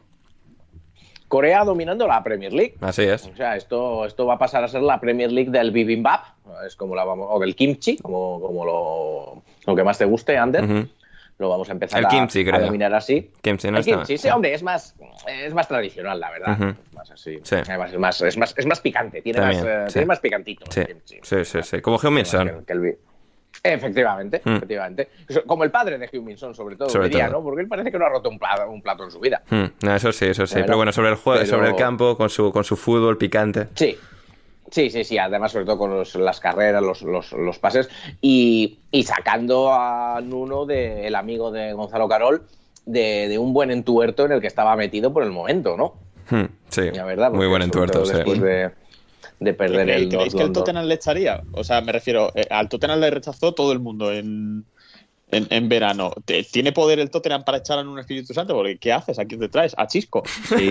No, no, eh, solo eh, Bruno Alemán, eh, nuestro querido amigo, lo comentaba en Twitter, ¿no? De cómo se había salvado Bruno y dije, una lástima porque todavía Daniel Levy está a tiempo de ir arrodillarse en frente de Conte para que firme y darle las llaves del club, lo que básicamente Daniel Levy no quiere hacer con nadie. Efectivamente, es un pequeño problema cuando quieres traer a entrenadores tan, absorbentes como Antonio Conte. Pero sí, eh, son sacando del entuerto a Nuno, como bien decía Borja, y ahí, van a estar. Bueno, llegan al parón de selecciones pues con ese pequeño respiro, ese oxígeno que, les viene muy bien porque la dinámica de repente se había torcido completamente y dar esta buena sensación con esta victoria Em, les va a ayudar muchísimo. De, de, todas maneras, igual, igual lo que tendría que hacer Nuno es pasarse, por cierto, por, eh, y preguntar por los partidos del equipo femenino, que está siendo la, gran sorpresa, de una de las grandes sorpresas de la Women's Super League, que está eh, con cuatro victorias, hombre, solo cuatro partidos llevamos, eh, están líderes empatados con el Arsenal. Así es, luego vamos a llegar a los resultados de la jornada de la Superliga Femenina, porque sí, el Tottenham es que ha empezado de la nada, con cuatro victorias, empatado con el Arsenal, y sí, sí, quizás ahí pueda, pueda ir pidiendo apuntes, quizás es lo que ha hecho durante esta última semana el bueno de, de Nuno. y cerramos el repaso a la jornada de la Premier League. Manu con el Crystal Palace 2, Leicester 2. Eh, el Leicester se puso 0-2.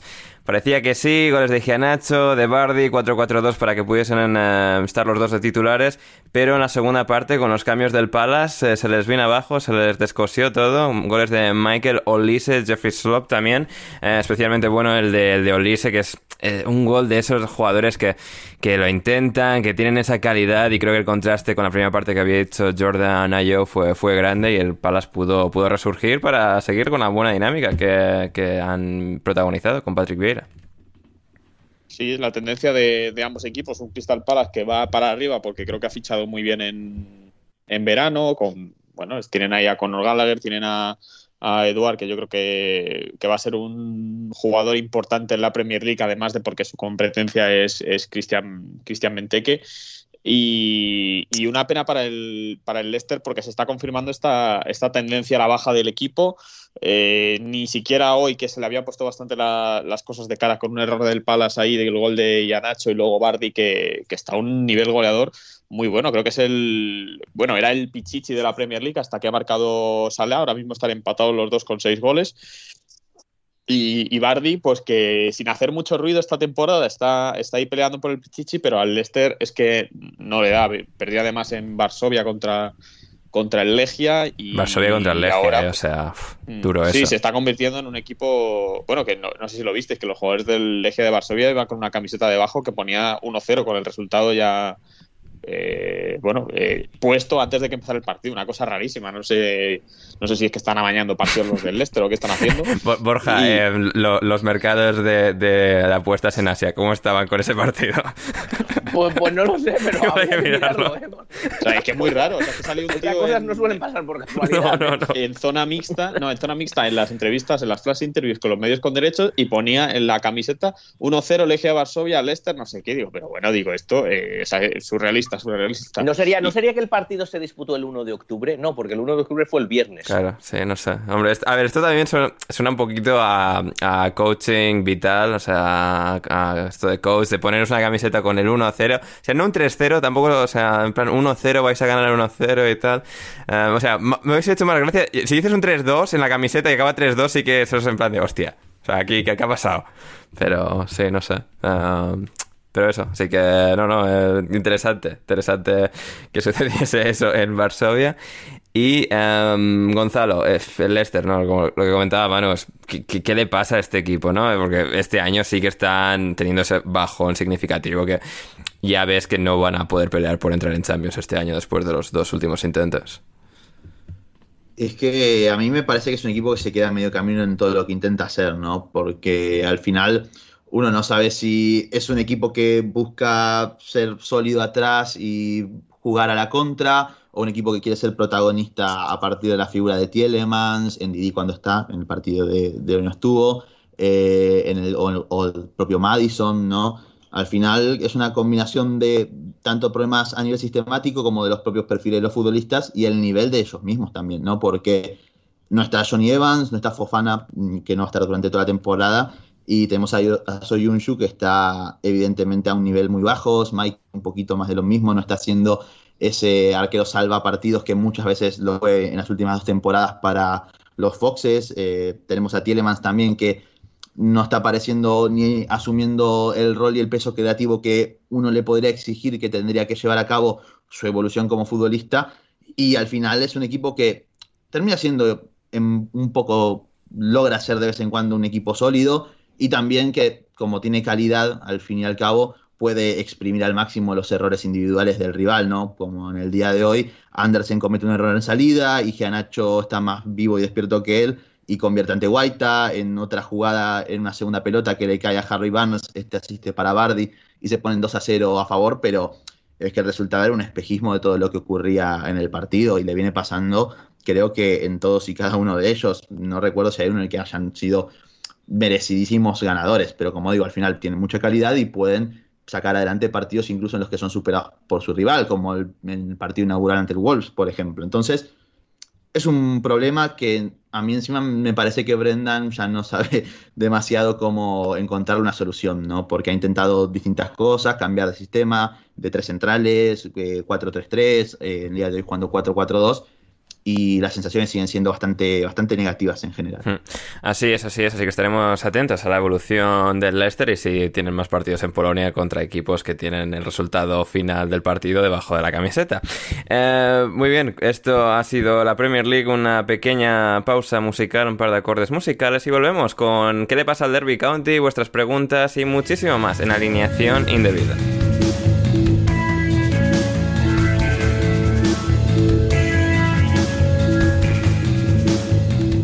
Estamos de vuelta en alineación indebida Y vamos a hablar del Derby County. Hace un par de semanas, cuando se anunció que habían entrado en concurso de acreedores, em, lo hablamos en detalle, Borja, pero ¿qué ha sucedido desde, em, desde entonces, estas dos semanas? El Derby ya ha perdido los 12 puntos, de momento solo 12 puntos, está ahora mismo último de Championship con 2 puntos. En este fin de semana empató a 0 con el Swansea. Em, ¿qué, ¿qué, es el, cuál va a ser el futuro de, este equipo? Nos hacían varias preguntas eh, al respecto. Eh, para ti, eh, Esteban nos decía opinión de la situación del Derby County, luego también Kike y Oscar Puello, un par de preguntas más específicas al respecto de la situación a las que llegaremos. no sé, ¿cuál es la situación ahora mismo a 3 de octubre, Borja, del Derby County? Bueno, una, una pena, una pena los Enorme. County, evidentemente. no te vas a poder reír de ellos ya los próximos años ganándoles. claro, ese es el problema, ese es el problema, que ya no tienen a Richard Keo tampoco que por cierto eh, ha ganado eh, una demanda contra el Derby County por su despido. Es verdad, ha hecho una entrevista muy surrealista en el Guardian también, en el que, o sea, decía que no se acordaba de nada, que, o sea, responsabilidad con él, pues como que no, o sea, cosas que, le, cosas que le pasaron a él. en fin, cosas raras, sí, sí. Eh, entonces, sí, la verdad que, como digo, es una pena porque yo, dentro de todo, yo prefiero que el Derby County esté en Championship y que esté ahí para poder jugar contra él y poder reírme de ellos y poder, o sea, las rivalidades. Eh, a mí no me gustaría ver al Derby County bajar a, a League One. Eh, la situación en este momento es tengo entendido que ya han, que ya han sido que ya han llegado los, los administradores, los administradores concursales, que van a ser los eh, los responsables del club a partir de ahora, es decir, el club ya está ya no está en manos de su dueño, de Mel Morris, sino que ahora... Es tremendo esto, porque además este tío tampoco es que está, digamos, en la ruina él, ni además el estadio es suyo, lo cual es también llamativo. Claro, claro, no, la, situación, si la situación, es, la situación es la siguiente, en realidad, la situación es que eh, Mel Morris ha invertido mucho en el eh, posiblemente más de lo que debiera, más de lo que debiera, sobre todo en esas temporadas que estuvieron a punto de, subir con Steve McLaren y, y demás. Eh, posiblemente se invirtió, se invirtió demasiado y ha, llegado un, y ha llegado un momento en el que primero no, ya el, club no generaba tanto, entonces tuvo que empezar a hacer diversos artificios contables, uno de ellos vender el, estadio al dueño, que no es simplemente es una manera de, esconder que el dinero, que el dueño estaba metiendo más dinero en el club, y otro, eh, y otro artificio contable, el de eh, no eh, contabilizar correctamente las, amortizaciones de los jugadores en su contabilidad, que este, esto es importante porque aparte de los 12 puntos que ya se, se le han deducido al, Derby County por entrar en, administración, eh, está pendiente un caso y es posible que aún se le deduzcan otros 9 precisamente por eh, estas eh, malas prácticas contables. Ese es un, eh, ese es un caso que, está, que todavía tiene, tiene que ver si ahora al entrar en la administración o en concurso de acreedores es no se sabe si esa sanción entrará o no, pero hay ahí pendiente sobre el Derby Cante una sanción de nueve puntos menos. O sea, menos 21. Efectivamente. igual de menos 12, igual, igual lo consiguen, pero de menos 21, eso ya, uff. Sí, porque la verdad es que en, el equipo como tal no estaba funcionando mal, ¿eh? De hecho, ningún equipo ha encajado menos goles que el Derby County en estas 11 jornadas de Championship. Sí, sí, está siendo un equipo relativamente, relativamente seguro en defensa, estaba ganando partidos, eh, o sea, estaba para un equipo de media tabla de manera, de momento, ¿no? Claro, esta es una temporada muy larga en Championship, pero no, la verdad es que no lo estaba haciendo mal, no lo estaba haciendo mal y de menos 12 como ha sido tan pronto además y tal, a lo mejor podría llegar a, salir ahora de menos 21 sería, yo no lo veo de menos 21, sería bastante complicado. Pero bueno, esa sanción que está ahí, ya te digo, eh, estamos a la espera de cómo acabe todo el proceso de, la administración eh, judicial. Entonces, eh, volvemos un poco atrás, básicamente lo que ha pasado es eso, Mel Morris, el dueño, invirtió mucho dinero y llegó un momento en que se cansó de hacerlo y quería vender el club. Quería vender el club para recuperar para recuperar su inversión. En esto, claro, llegó una pandemia que no puso, que no puso las cosas nada fáciles y luego llegó un exboxeador español con, con, negocios en Tailandia, que, no sé yo muy bien cómo, cómo engatusó a Mel Morris. Que se supone que se presentó a algunas elecciones en La Rioja con Vox. Con Vox, efectivamente. Y bueno, eh, ha, sido incapaz de vender el club. Eh, Mel Morris eh, acusa también a la Football League de, de, eh, diciendo que que, ha, uh, que está siendo demasiado dura con los, uh, con los posibles compradores, vamos, que no, que no le dejan vender el club a cualquiera. Claro, que terrible la Fútbol League, ¿eh? o sea, que, que sinvergüenza. terrible, terrible, claro. claro. Después de lo que ha pasado con Bury, Wigan y demás, pues claro, ahora la Fútbol League, eh, y eso lo estamos viendo, se está poniendo, se está poniendo más dura y curiosamente desde algunos sitios se están diciendo, bueno, es que deberían abrir la mano, a ver, ¿en qué quedamos? Sí, sí, no sé, esto lo dijo, creo que fue Rafa el otro día. Bury, sí, o ahora sí. la tienen que abrir. Claro, sí, ¿no? sí, esto lo creo que lo decía Rafa el otro día en el podcast, que claro, se quejan primero de una cosa, luego de la otra. Claro. Y bueno, aquí la Claro, moraleja, tú Borja, es que put- free Eric Alonso, ¿eh? O sea, free Eric sí, Alonso. sí, eso sí, eso sí. Alonso. Entonces, eh, como no ha conseguido vender el club, eh, ha llegado un momento en el que ha dicho, bueno, yo no quiero, uh, yo no quiero poner más dinero en el club, por lo tanto, lo declaro en bancarrota. Hmm.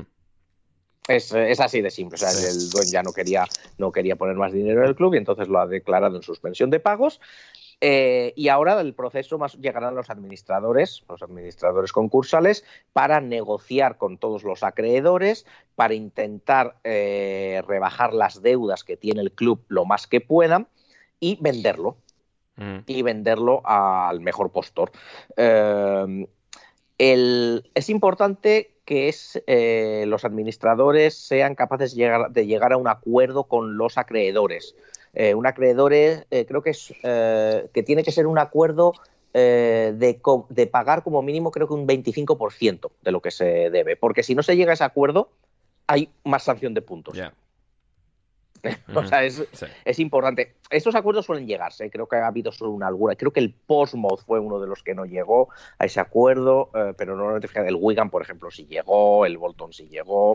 No, Claro, aquí no está la cosa no con el Derby ser. County, que he escuchado a algunos expertos en, en la materia de... que La diferencia, por ejemplo, de- del Wigan, el problema del Derby County es el tema del estadio, que no es Sí, del club, sí, y claro, no hay... po- o sea, es decir, ahora mismo alguien estaría comprando básicamente el nombre como tal, el valor del nombre, y la plaza en segunda nada. división del Sí. fútbol inglés. Exactamente, exactamente. Aquí el problema es que yo creo que el eh, Derby County como tal eh, es un, para, desde un punto de vista de negocio, eh, de alguien que quiere invertir, no es una mala proposición. Es un- una ciudad en las Midlands, tiene un estadio grande, 30.000... es- Bueno, tiene, Belmorris tiene un estadio grande, 30.000 espectadores, bastante eh, afición, lo suele más o menos llenar, tiene una historia. En definitiva, yo creo que, mm, desde luego, tiene, se puede hacer negocio, ¿no? Yo creo que hay inversores que pueden estar eh, interesados en, en el derby. Eh, ahora bien, hay que ver cómo está, cuánta deuda tiene, eh, qué precio pide, qué precio pide el dueño y, sobre todo, efectivamente, como dices, el, asunto del estadio, porque el, estadio ahora es, es del dueño, es de Mel Morris, no es del Derby County. Ya. Entonces tú comprarías, como bien dices, un nombre, pero ¿dónde juegas? Eh, ¿Le compras, le pagas a Mel Morris y le compras el estadio? Es decir, como inversor tienes que pagar, yo qué sé, 30 millones más. Eh, es, es, eh, eso es complicado y luego habrá que ver también, aquí es donde se va a ver, siempre se ha dicho que Mel Morris es un- de la ciudad, es un aficionado del derby y demás. Bueno, Bueno, a ver cuánto va a pedir, porque en muchos de estos procesos lo que normalmente suele hacer lo más difícil es eh, el dinero que pide el antiguo dueño. ya, claro, sí, sí. Porque recordemos que formalmente todo el- mucho, la mayoría del dinero que ha puesto Mel Morris en el derby son préstamos al club. Sí. Así es como se Son invierte, básicamente, ¿no? Así es Sí. como se invierte, exactamente. O sea, el dueño no, es- eh, no pone su, su dinero a fondo perdido, sino que, como bien dices, eh, son- en realidad son préstamos. Entonces, claro, él ahora puede decir, no, no, no, yo quiero que me, yo quiero, yo quiero que me devuelvan ese dinero. Hmm. ¿no? ¿Cuánto, entonces, ¿cuánto dinero va a querer Mel Morris que, que le devuelvan y qué va a pasar con ese club? ¿Qué va a pedir por el estadio? ¿Cómo se va a solucionar eso? Para mí va a ser el punto más complicado, más complejo de este proyecto. Porque a fin de cuentas, eh, pues bueno, eso, eso es una cantidad y va a depender de si un inversor quiere comprar este club o no y cuánto dinero ofrece. Claro, sí, sí. Eh, el. Wigan tardaron bastante tiempo hasta que alguien llegó al, al, eh, al dinero que los administradores querían o creían que era necesario para poder salvar al club. Y bueno, ese proceso puede ser rápido, puede ser lento. Mm, Depende, depende, la verdad, ¿no? Es, eh, no hay alguna, algunas veces es más fácil de llegar a acuerdos, otras veces es más difícil eh, y hay que esperar. No, la verdad es que en ese sentido no, no hay más. Hay que esperar a que los administradores hagan su, hagan su trabajo ver qué decisiones toman para liberar deuda. Pueden decidir eh, eh, rebajar sueldos, vender jugadores, eh, librarse de, todo lo que sea gastos de, del club o no. Y luego ver qué, negociaciones tienen con los distintos acreedores y quién quiere comprar el club y cuánto ofrece por ello. Va a ser, va a ser muy interesante. Uh, bueno, nos decía eh, bueno, Kike sobre dice eh, la situación del Derby County, más o menos has ahondado en, en ello. Eh, Borges, si, tuviese, si tuvieses que hacer una apuesta, ¿dirías que el Derby se salva o puede acabar desapareciendo? Yo no creo que desaparezca, yo no creo que desaparezca como el Buri, porque como yo creo que está es, es distinto, yo creo que es, eh, que es una propuesta bastante más atractiva económicamente, está en Championship. Ahora, no tengo tan claro que se, que se salve, ¿eh? no yeah, tengo tan claro sí. que se salve, eh, sobre todo, eh, como tú, coincido contigo, de menos 12 puede llegar a salir. Uh -huh. Ahora, ahora creo que está a 6 puntos de la salvación, creo Exacto, recordar. sí, pero está marcada Seis, en 8, ¿no? sí, y ellos tienen 2. Eh, o sea, de ahí, de ahí sí creo, no, creo, creo no, que no, podría. no, 6 con el Barnsley, no 7 con el Hull, 7. Sí, son 9. 7, ¿no? Sí. Vale. Bueno, se- eh, de ahí yo creo que sí podría. Eh, estamos pro, es pronto, es muy largo y, y como decía, la verdad es que está, no está siendo un mal equipo. Y Wayne un- Rooney aparentemente les está diciendo a los chavales, o sea, les, les está enseñando la clasificación sin los menos 12 puntos, Claro. para mira que cerca estás de- estáis del playoff. Claro. No, yo eso sí. Ahora bien. Y- eh, igual porque. Rooney no sabe quitar. eh, ¿eh? No descartemos ahí. Un abrazo para, para Wayne. ¿eh? Y, y- y- y su familia. Sí, sí, que está, Sí, está muy Colin. felices últimamente, ¿eh? Colin y él. Sí, sí. Entonces, bueno, eh, habrá que ver qué pasa con, eh, primero, con la, esa sanción de nueve puntos, si se aplica o no se aplica. Eh, habrá que ver si se llega a un acuerdo con los acreedores o no, porque recordemos, si no se llega a un acuerdo con los acreedores satisfactorio, eh, habría más de esa- de esa, eh, deducción de puntos. Eso yo creo que es poco probable, la verdad, ¿eh? Eh, aunque va a depender mucho de Mel Morris, pero bueno, yo eso creo que es, puede pasar, porque ha pasado en otros casos, pero lo, lo veo menos probable. Eh, pero claro, mm, va a depender mucho también de lo que se tarde en llegar a acuerdos, porque si los administradores eh, ven que la cosa eh, empieza a tardar y deciden recortar gastos y llegamos al, a enero, a lo mejor empiezan a vender jugadores. Y no es que tampoco tengan jugadores de una talla, es decir, están sobre rindiendo, que se diría, ¿no? Porque Sí. ya desde el principio de temporada se les daba como máximos favoritos a bajar, están con gente como Jackie, el Sam Baldock, Ravel Morrison, sea, que lo están haciendo bien, pero que no se esperaba que lo hiciesen tan bien, así que... No, no, no, no, exacto. Están por rindiendo un poco por encima de lo que se esperaba, ¿no? Entonces, yo desaparecer no creo que desaparezcan. Eh, descender, yo creo que sí tienen bastantes posibilidades de hacerlo, ¿eh? Hmm, sí, tiene, tiene esa pinta. Y finalmente Oscar Puello respecto a esto nos preguntaba, te preguntaba, eh, ¿van a modificar las normativas financieras en los próximos meses en la Football League? ¿Deberían fijarse en lo que ha hecho Tebas en la liga? Eh, están en ello, lo que pasa que el problema eh, tienen eh, un problema similar, bueno, que no es el que tiene Tebas afortunadamente, que es eh, que tienen que votarlo los clubes, porque las normas, recordemos, la- las, votan, las, las votan los clubes. Aquí todos quieren subir a la Premier y no, no, no quieren, Claro, digamos, ponerse claro, a, claro. ponérselo a ellos mismos más difíciles. Aquí es jugárselo todo al casino y a ver si subimos. y- Exactamente. Ese, entonces ese es el, el- el- el gran, pro- el gran problema. Recordemos que la, la suerte que tiene Tebas es que bueno, eh, la Liga de Fútbol Profesional Española es que son primera y segunda y al final eh, con la mayoría de los clubes de segunda y, y algunos de primera acaban a- aprobando la mayoría de las normas. Eh, aquí es más difícil porque primero son más clubes, son más divisiones, son más clubes, es más difícil controlarlos, la toma de decisión es, eh, es distinta, es más compleja. Y yo sí que creo que eh, se está trabajando, bueno, no lo creo, lo sé, está publicado, vamos, tampoco es ningún secreto. Eh, se está trabajando en, eh, en ello, sobre todo después de, COVID. Se, recordemos que la Football League ha básicamente ha negociado un crédito para los equipos de los clubes de Fútbol League y como parte de las condiciones de poder acogerse a esos créditos van a tener que pues básicamente controlar su, su gasto, lo cual me parece importante, pero las normas eh, no son, las normas de control de gasto no son tan, eh, tan restrictivas como son, por ejemplo, el control financiero que ahora está llevando a cabo la, la Liga Española.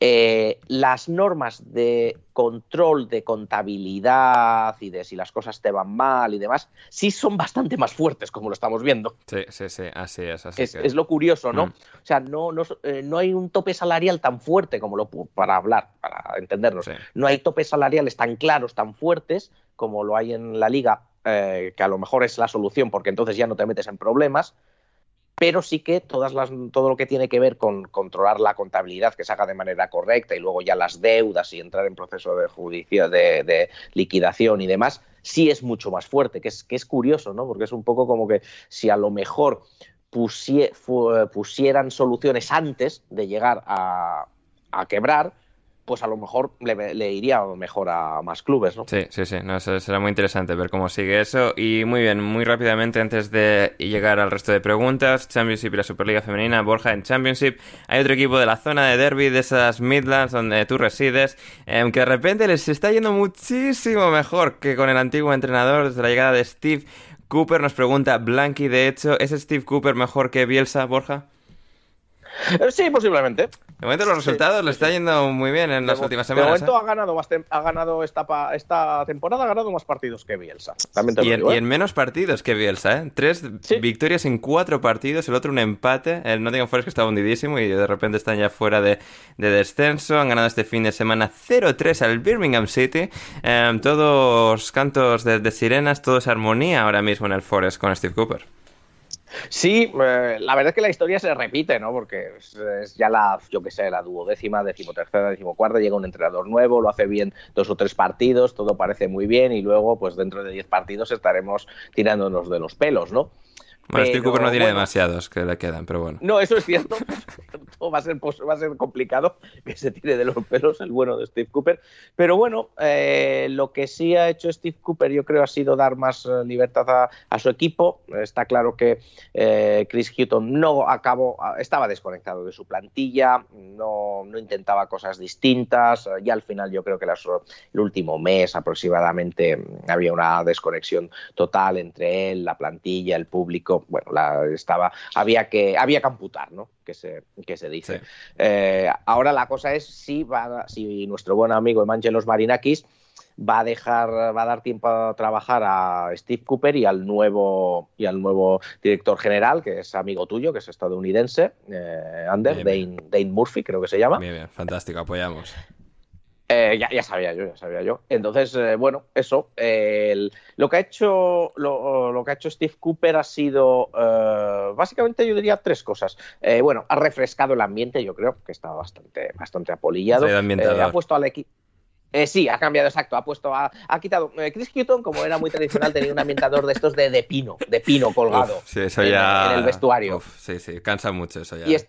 Claro, y Steve Cooper, como está además el nuevo director general que dicen que es de este de Big Data, moderno y tal, seguramente habrá puesto un ambientador de estos de varillas, ¿sabes? De varillas con gotitas que ponen ahí y tal. Sí, sí, sí, Entonces, eso ha, sido, ha sido el principal cambio, yo creo.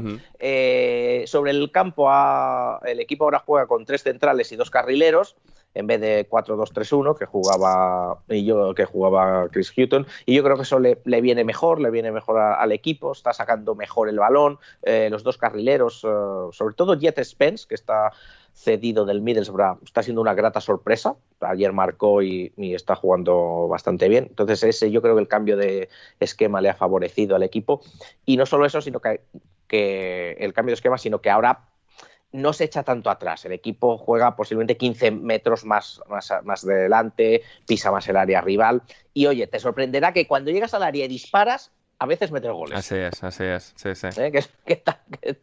Que, eso con Chris Hutton no pasaba, no pasaba tanto. Entonces, bueno, eh, por lo menos yo creo, yo sigo pensando que el, equipo es el que es, tiene muchas limitaciones, tampoco eh, tiene grandes jugadores. Sí es verdad los jugadores que, eran, que se supone que eran los mejores, eh, que se ficharon muy, muy tarde, eh, prácticamente a final, a final del periodo de fichajes, ahora ya están empezando a jugar mejor, están más en forma y ahí se ha visto favorecido Steve Cooper, eso yo creo que ahí sí tuvo mala suerte Houghton.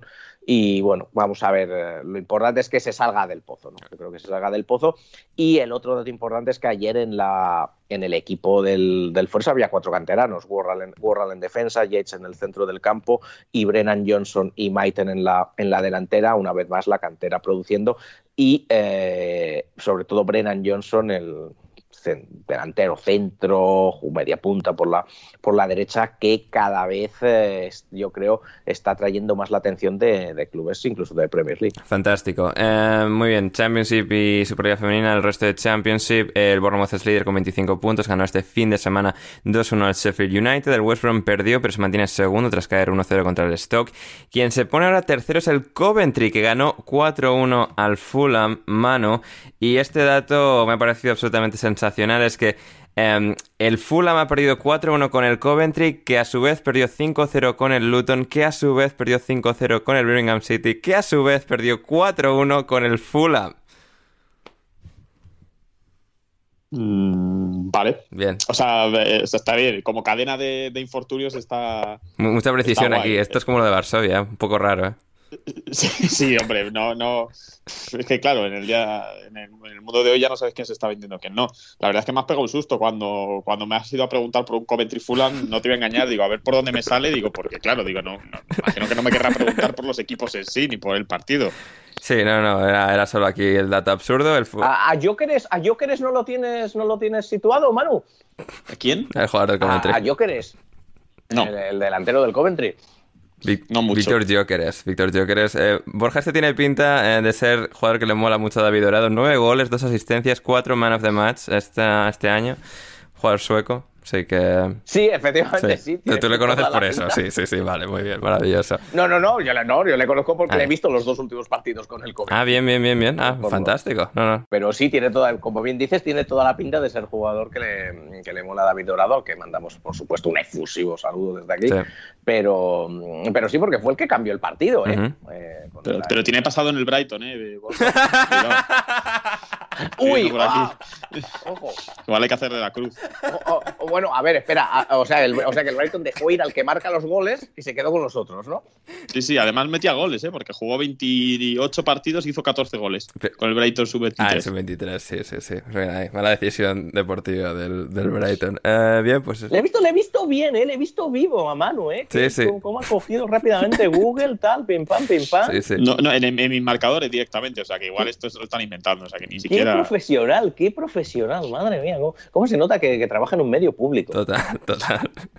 um, en la Superliga Femenina, el Arsenal líder, como decía antes Borja, empatado a puntos con el Tottenham Hotspur, ambos con 12 puntos. El Arsenal este fin de semana ganó 0-4 al Aston Villa. El Tottenham ganó 0 al Leicester. Ahora mismo pues encabezan la clasificación en la Superliga Femenina. El tercero es el Chelsea, que eh, este Fin de semana ganó 3-1 al Brighton y es tercero con 9 puntos. También con 9 puntos cuartos el Manchester United que ganó este fin de semana 0-2 al Birmingham City. El Everton ganó 0-3 al Reading y el West Ham 0-2 al Manchester City. La gran decepción de la temporada del Manchester City. Tres derrotas en cuatro partidos. Un absoluto horror para uno de los candidatos a ganar el título de, de la liga. Y en los tres últimos puestos tenemos al Leicester, Birmingham City y Reading en última posición. Ambos, bueno, ambos los tres con cuatro, cuatro derrotas, cuatro derrotas en las cuatro primeras jornadas, así que veremos cómo sigue avanzando esta Superliga Femenina. De momento con la gran sorpresa del Tottenham en segunda posición y el Manchester City noveno de 12 equipos que la disputan. Y nos vamos con las preguntas antes de marcharnos a casita. Empezamos por uno, Alemán. ¿Por qué pensáis que Sergio Aurier ha evitado su destino natural, Turquía, para ir a parar al infierno de los entrenamientos intensos de Unai Emery en Villarreal, Borja? Yo, yo estoy convencido que su agente tiene un, un chalet en la Costa Blanca. Ajá, puede ser, ¿eh? Entonces quiere, quiere, ir, quiere ir a estar por allí, quiere estar en la playita, tal, y dice, pues venga, Villarreal, que está. Sí, sí, sea más tranquilito y tal, sí, sí, Villarreal, y puede estar ahí lejos de la ciudad, porque bueno, nadie de los jugadores del Villarreal viven en Villarreal, sino que viven en, en la costa o en Valencia, así que bien, bien, bien por Sergio Aurier, que va a estar ahí con el bueno de Emery en Villarreal. Eh, Esteban, para Manu, eh, ¿te tocó ir a un estadio este fin de semana? No, iba a ir al Chelsea Southampton, pero no fui porque, bueno, sinceramente, porque si hubiera ido al Chelsea Southampton, luego no me hubiera dado tiempo a. Tenía planes y no me hubiera dado tiempo a. Entre que hago, entre que espero a que salga la gente del estadio y tal, no me hubiera dado tiempo a llegar, así que tuve que tuve que prescindir del Chelsea Southampton. ¿Planes con, con, alguna amiga de la, de la amiga o.? Sí, planes con, con tías, por eso, por eso acabé ayer hablando con Ander a las 4 de la mañana. Triste, muy triste, muy triste. Triste, triste, muy, mal. Muy triste, efectivamente. Otra decepción. Otra decepción. Para Gonzalo, sensaciones. Bueno, antes de, bueno, antes del Superclásico. Gonzalo, ¿cómo va el Superclásico?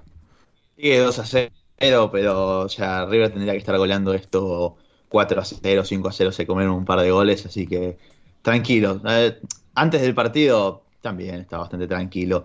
Voy a ser sincero. El boquita, ¿no? O sea... Voy, voy, a ser sincero, es una mierda la Liga Argentina. no, dejemos de engañar a la gente, por favor. Entonces, yo los partidos de River, obviamente, me veo todos, pero los veo como si fueran partidos sueltos, como si fueran amistosos, ¿entendés? Como que. Eh, como si fuesen los entonces, Harlem Globetrotters. Claro, algo así. Este, por suerte, River, bueno, está, está ganando todo últimamente, Juan, más con resultado que jugando bien, pero tranquilo, tampoco nada de otro mundo. O sea, ya peor, de, ya después de experimentar lo que fue la final de Madrid, eh, no, no creo que me vuelva a poner demasiado nervioso por algún otro partido alguna vez. Bien, bien, bien. Gonzalo, ¿te das cuenta de, de la oportunidad? O sea, si no hubieras celebrado los goles eh, al principio del partido, ahora te podrías haber tirado un buen triple. Es decir, veo a River súper confiado, van a ganar seguro. El Álvarez este. Es verdad. Ya veréis que va a hacer yo, yo, yo, no, yo no le, no le no, ni, ni, ni, le presto atención a la liga, Claro. como bien ha dicho, se ha podido ver perfectamente, Sí. que no le importa Nah. nada, Gonzalo Caro. La, la liga, es, a ver, el partido en sí me importa. La liga, o sea, ya es lo que dije, o sea, lo, lo veo sin más, digamos. Pre- pre- No es que- la Liga Argentina. No es, que, no es que lo, no es que lo veo diciendo que ganar esto porque sale campeón, ¿entendés? Sí, o sea, sí. igual si no sale campeón River de este torneo es como que también sería bastante fracaso, por así decirlo. Mm, Así es. Eh, vamos a ver, Lobato, para Ander, ¿es mucho postureo escribir tweets en tu segundo idioma? Puede ser que lo sea. Eh, para Gonzalo, ¿cómo viviste el superclásico? Vale, bueno, esto ya, ya lo hemos explicado. Ya lo vieron. Ya lo vieron. Eh, para Manu, ¿entrarás al canal de Discord de Turra Wrestling este miércoles por la noche? No. Por Dios. Así que por favor no me menciones. Gonzalo, ya sabemos lo que hay que hacer el miércoles. ¿eh? Eh, los llamamos. Llamada Bueno, personal por, cierto, a todo esto. es verdad, tengo que hacerte eh, el, la- el canal de Minuto la- las masas están, Sí. las masas están, eh, están pidiendo el canal Minuto Sí, Forest. sí, sí. o sea, Se, se me ha olvidado, tengo que hacértelo. De esta noche te lo hago. Em, para Borja, ¿qué es ser un mal señor? ¿Qué es ser un mal señor? Pues ser un mal señor es, es, eh, es, es- es ir derivando a cuñado. Ajá, ya. A ver, eh, la distinción es- esta. A ver, ¿qué- la distinción esta para la gente no iniciada en señoros y cuñados. ¿Cuál, cuál es la diferencia? Sí, o sea, la, la- la diferencia es que el. eh, a ver, vamos a ver. La- el cuñado podría ser fácilmente Arturo Pérez Reverte o Ajá. alguno, alguno, o alguno de estos. Ajá. El señor, el señor es simplemente es, es, bueno, pues es esa persona como, como Cristian Colás o Loren Manchado que ya, que bueno, ya vas, vas cumpliendo años y aunque sigues teniendo intereses panenquitas por unas cosas y por otras, pero eh, ya vas prefiriendo la vida, la vida fácil. Ujú. Es decir, es decir, por ejemplo, por ejemplo, te, pongo- te pongo, te Es pongo un decir, gente grande amargada. te pongo, te pongo, te pongo, te pongo, no, no, no, gente, gente que, que vive bien, gente que vive bien, eh, Gonzalo.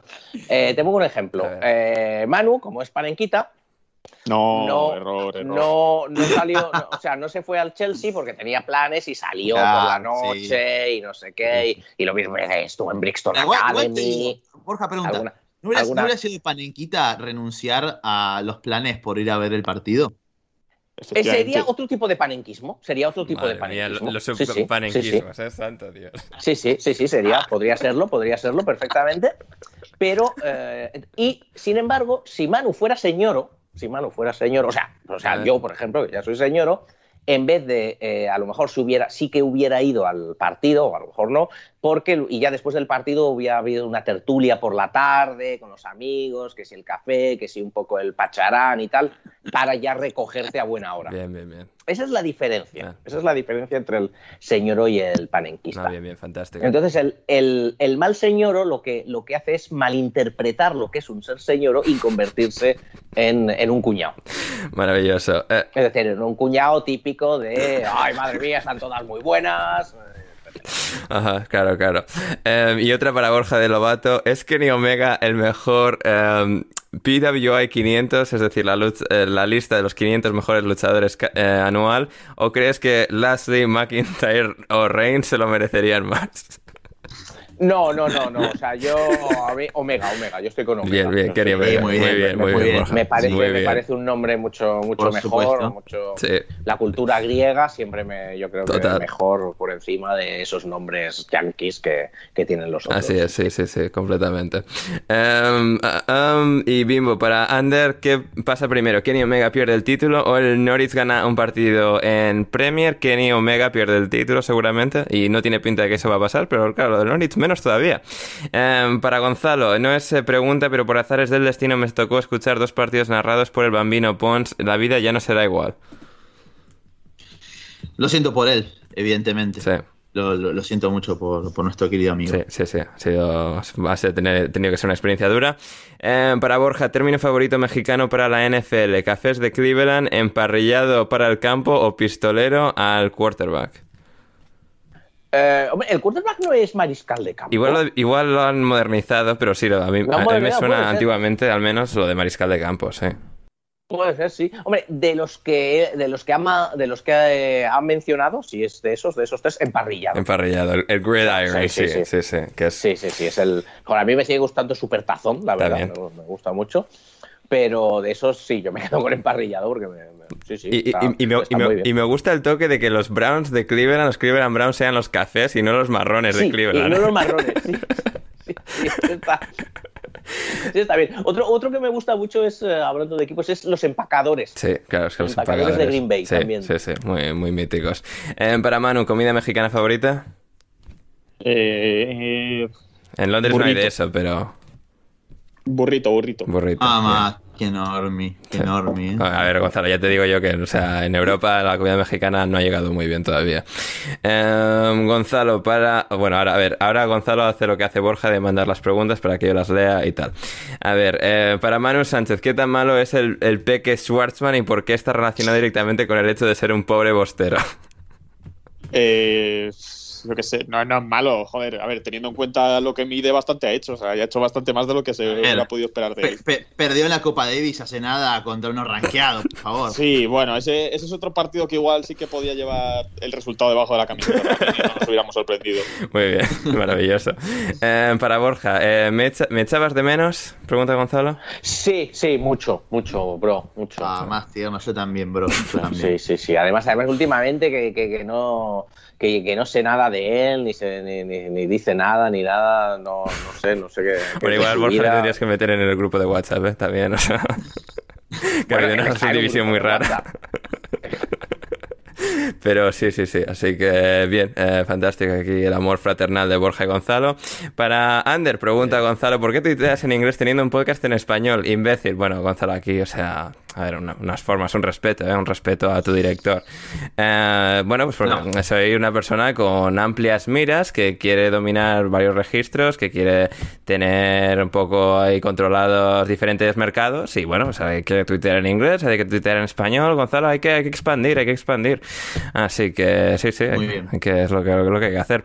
Eh, top 3. ¿Cómo, Gonzalo, ¿cómo, ¿cómo crees que debería llamarse la, la cuenta en inglés de, de Ander? O sea, porque imagínate que, que tuviese una cuenta, Ay, una Dios. cuenta en inglés, una cuenta en español. Sí. Eh, ay, está complicado. Habría que pensar algún modismo yankee ahí que, que usan estos. Sí, habría que pensar. Tipo eh, franchise fanatic Uf, eh, uf, uf, uf. 25, algo así, algo muy normie de ese estilo, no estaría mal. Sí, sí. Eh, y Gonzalo, eh, para Gonzalo, ojo que está llevando lo de Borja a un nuevo nivel de preguntarse a sí mismo en este caso, eh, top 3 mecenas en Patreon de alineación indebida. Lo estuve pensando, pues fue una pregunta muy difícil la que me hizo Gonzalo, y la verdad es que no, no puedo elegir uno, o sea, ni, ni elegir tres tampoco, o sea, todos son, i- todos son igual de favoritos. Y Madre No, no, mía, madre mía. Pero pensaba que te lo habías preguntado para dar hostias. Sí, sí, si vos, si vos que estás escuchando esto querés ser de nuestros favoritos, bueno, lo puedes hacer suscribiéndote en Patreon por, por un dólar al mes, no, no está nada mal, no, o cinco no, si ya Gonzalo, no, si quieres querés disfrutar de contenido Si quieres ser de nuestros favoritos, tendrá que suscribirse como mínimo por al 20 o 30, si no 5. 100. No, Lo- lo- Los cinco, los cinco para disfrutar del, del programa inter- intersemanal. Eh, y me arruinaron la publicidad no tradicional que estaban metiendo en, en el podcast. Era muy buena idea. De, de Es verdad, no, no- no era mala, no era mala de Gonzalo, ¿eh? pero sí, sí, al final, eh, eh, Gonzalo, esto es una piscina de pirañas, no sé qué esperas. Eh, a ver, Borja nos pregunta, ¿para todos los miércoles vestís de rosa? Man, ¿los miércoles vistes de rosa? Vestí de rosa ayer, fíjate. Ah, mira, ojo. Pero no, pero el miércoles Pero no. miércoles. los miércoles- No, yo esto de llevar las cosas de cada día, saber lo que voy a hacer, eh, es imposible. O sea, no, eh, no. Ajá. Eh, y bueno, mi subpregunta, Gonza- eh, Manu, ¿eres, o sea, ah, fan de la película Mean Girls? No. No, vale, no es que la expresión, o sea, esto, claro, yo no, yo no sabía dónde venía esta pregunta de Borja y lo he ido a mirar, y claro, es una referencia de la película. Eh, mean Girls, que además es- diría que está ambientada en los suburbios de Chicago, así que además una, bueno, está ambientada en una zona así muy, muy exquisita de los suburbios, así que... Tremendo- tremenda labor de documentación. De, Sí, bueno, eso yo lo sabía de hace años, fue cuando vi la película y tal, así que... eh, sí, sí, eh, fantástico. Sí, no, yo los miércoles de, de rosa diría que no tengo ninguna prenda rosa, diría. Mm, terrible, sea, o sea, porque además el, el rosa cuando así muy, muy, o sea, chillón y tal a veces mola, o tiene así tonos un poco más oscuros, pero así como muy vibrante. ¿Gorro rosa? ¿Gorro rosa? No tengo gorro rosa, pero igual tendría que mirar para comprar uno. Igual tendría que mirarlo. En todo caso, continuamos. Sixto para Borja. Eh, ¿Qué esperas del regreso de eh, Brady a Boston para jugar contra los New England Patriots esta noche? Pues espero que, espero que gane. Supongo que son favoritos. Son ¿no? favoritos, sí, sí, sí. Sí, así es. Eh, Tom Brady y sus Tampa Bay Buccaneers, sus bucaneros de Tampa. Así que. Hombre, espero ya si eso que, que- que nos dé algún, o sea, que nos dé alguna algún point, algún tip de, de cómo ser como Tom Brady, o sea, Claro. la verdad, Sí, sí, sí. Estaría bien. o sea, le, no, no, le va todo bien en la vida, no sé, no debe. Sí, demasiado. Tiene, yo no, eh, Tom Brady, yo no le veo ningún punto flaco eh, por ningún sitio. No, no, sí, sí, completamente. Eh, em, Jaime Suárez, para todos, ¿cuáles son vuestras botas de fútbol favoritas? A ver, Gonzalo, tú tienes que tener de esto, ¿no? Eh, sí, las, las Nike Lunar Gato. Esas son muy buenas. Ah, mira, bien. Manu, Nada de. No voy a venir acá con panenquismos de las Nike 90, ni las Predator, ni, ni todas estas cosas de hace 20 años que seguramente ahora Manu va a nombrar una de las dos, muy probablemente. Esperemos que no. Total 90, claro. bien, bien, maravilloso. Está, lo tenés. Las Total 90 o las que lleve el bicho.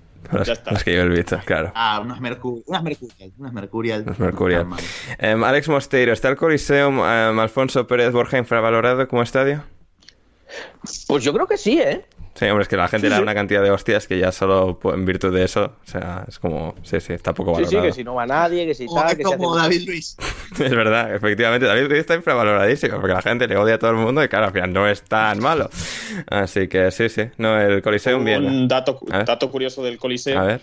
Tiene un Carrefour al lado, que tiene un bar dentro del Carrefour. Ojo. Y durante mi época universitaria ponían las copas a dos euros con algo. Ah, mira, qué bien. Y copas en, en vaso de balón. ¿eh? Hostia, tremendo, hermano. Un tremendo dato que, no, que Sí, nos sí, o sea, ya dato, no sé si seguirá funcionando ese sitio porque no tengo muy claro cómo se sostenía, pero bueno, si alguien va, si alguien va al colisión próximamente y ve un Carrefour, que sepa que, que dentro se puede pimplar por un precio bastante barato, Maravilloso. bastante asequible. Sí, sí, por eso, por eso la gente no va al estadio, se quedan todos en el bar. O sea, tiene que ser esa Claro. la explicación. Sí, por favor, que, que nos lo hagan saber, o sea, la gente que. Sí, que haga o sea, igual que cuando la campo. gente va a la NUIT nos, nos manda fotos, pues, pues igual. Sí, sí, sí. ¿Cómo, cómo que la NUIT sigue abierto? Uh, sí, sí, Borja, esto ha sido tema de conversación con Rafa, Manu y Jaime Suárez en el podcast recientemente. Jaime eh, estuvo en la NUIT, Rafa fue el otro día a la NUIT. Eh, Manu y Rafa bueno, tienen pues en muchas vivencias en la NUIT.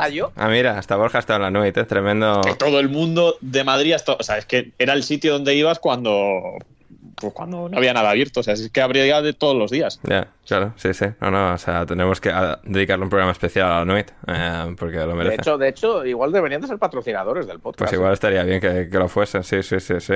Porque les hemos dado una cantidad de si Rafa publicidad. Pastrana puede, puede mover algo por ahí. Sí, sí, fue el otro día y puso las fotos en Discord, así que gente, si queréis o sea, participar en nuestras conversaciones grupales, eh, a Discord, en patreon.com, nos suscribís por al menos un euro o un dólar y, podéis eh, estar ahí viendo fabulosas fotos de, de la NUIT o cuando Jaime Suárez va a la NUIT o cualquier otro sitio de Madrid y comparte sus fotos de fiesta, que es una- un evento maravilloso, ¿a que sí, mano?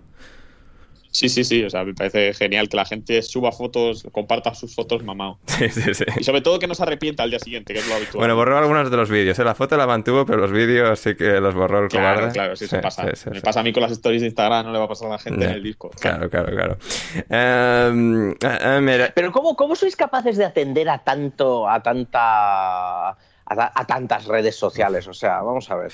Stories de Instagram, Twitter, Discord, eh, no sé, TikTok. eh, sí, a ver, mi- Además que últimamente Sí. Luis Enrique lo está poniendo muy difícil como para no tuitear, ¿eh? O sea, es verdad que está poniendo el anzuelo todos los días con alguna esta. Sí. Pero es que a veces hay que saber resistirse, sí. Sí, sí, sí. A ver, mi truco es no- mi truco personal es Instagram casi ni lo toco y bueno, Twitter, Discord y para adelante. O sea, hay que hay que hacer como que hay que hacer como que atiendes a todas, pero en realidad solo atiendes a dos y en este caso a Discord a la Porque gente. luego, luego además tenen- teniendo tantas, teniendo tantas más luego que si Telegram, que si WhatsApp, Uf, que si sí, sí, sí. Line. Esto es demasiado, cualquiera, la vida moderna Borja es muy dura, ¿eh? WeChat. Sí, eh, sí, Tinder para el que lo use. Tinder, claro. claro. Eh, bueno, claro, mano. Tinder, Grinder, en fin. Sí, sí, en sí. definitiva.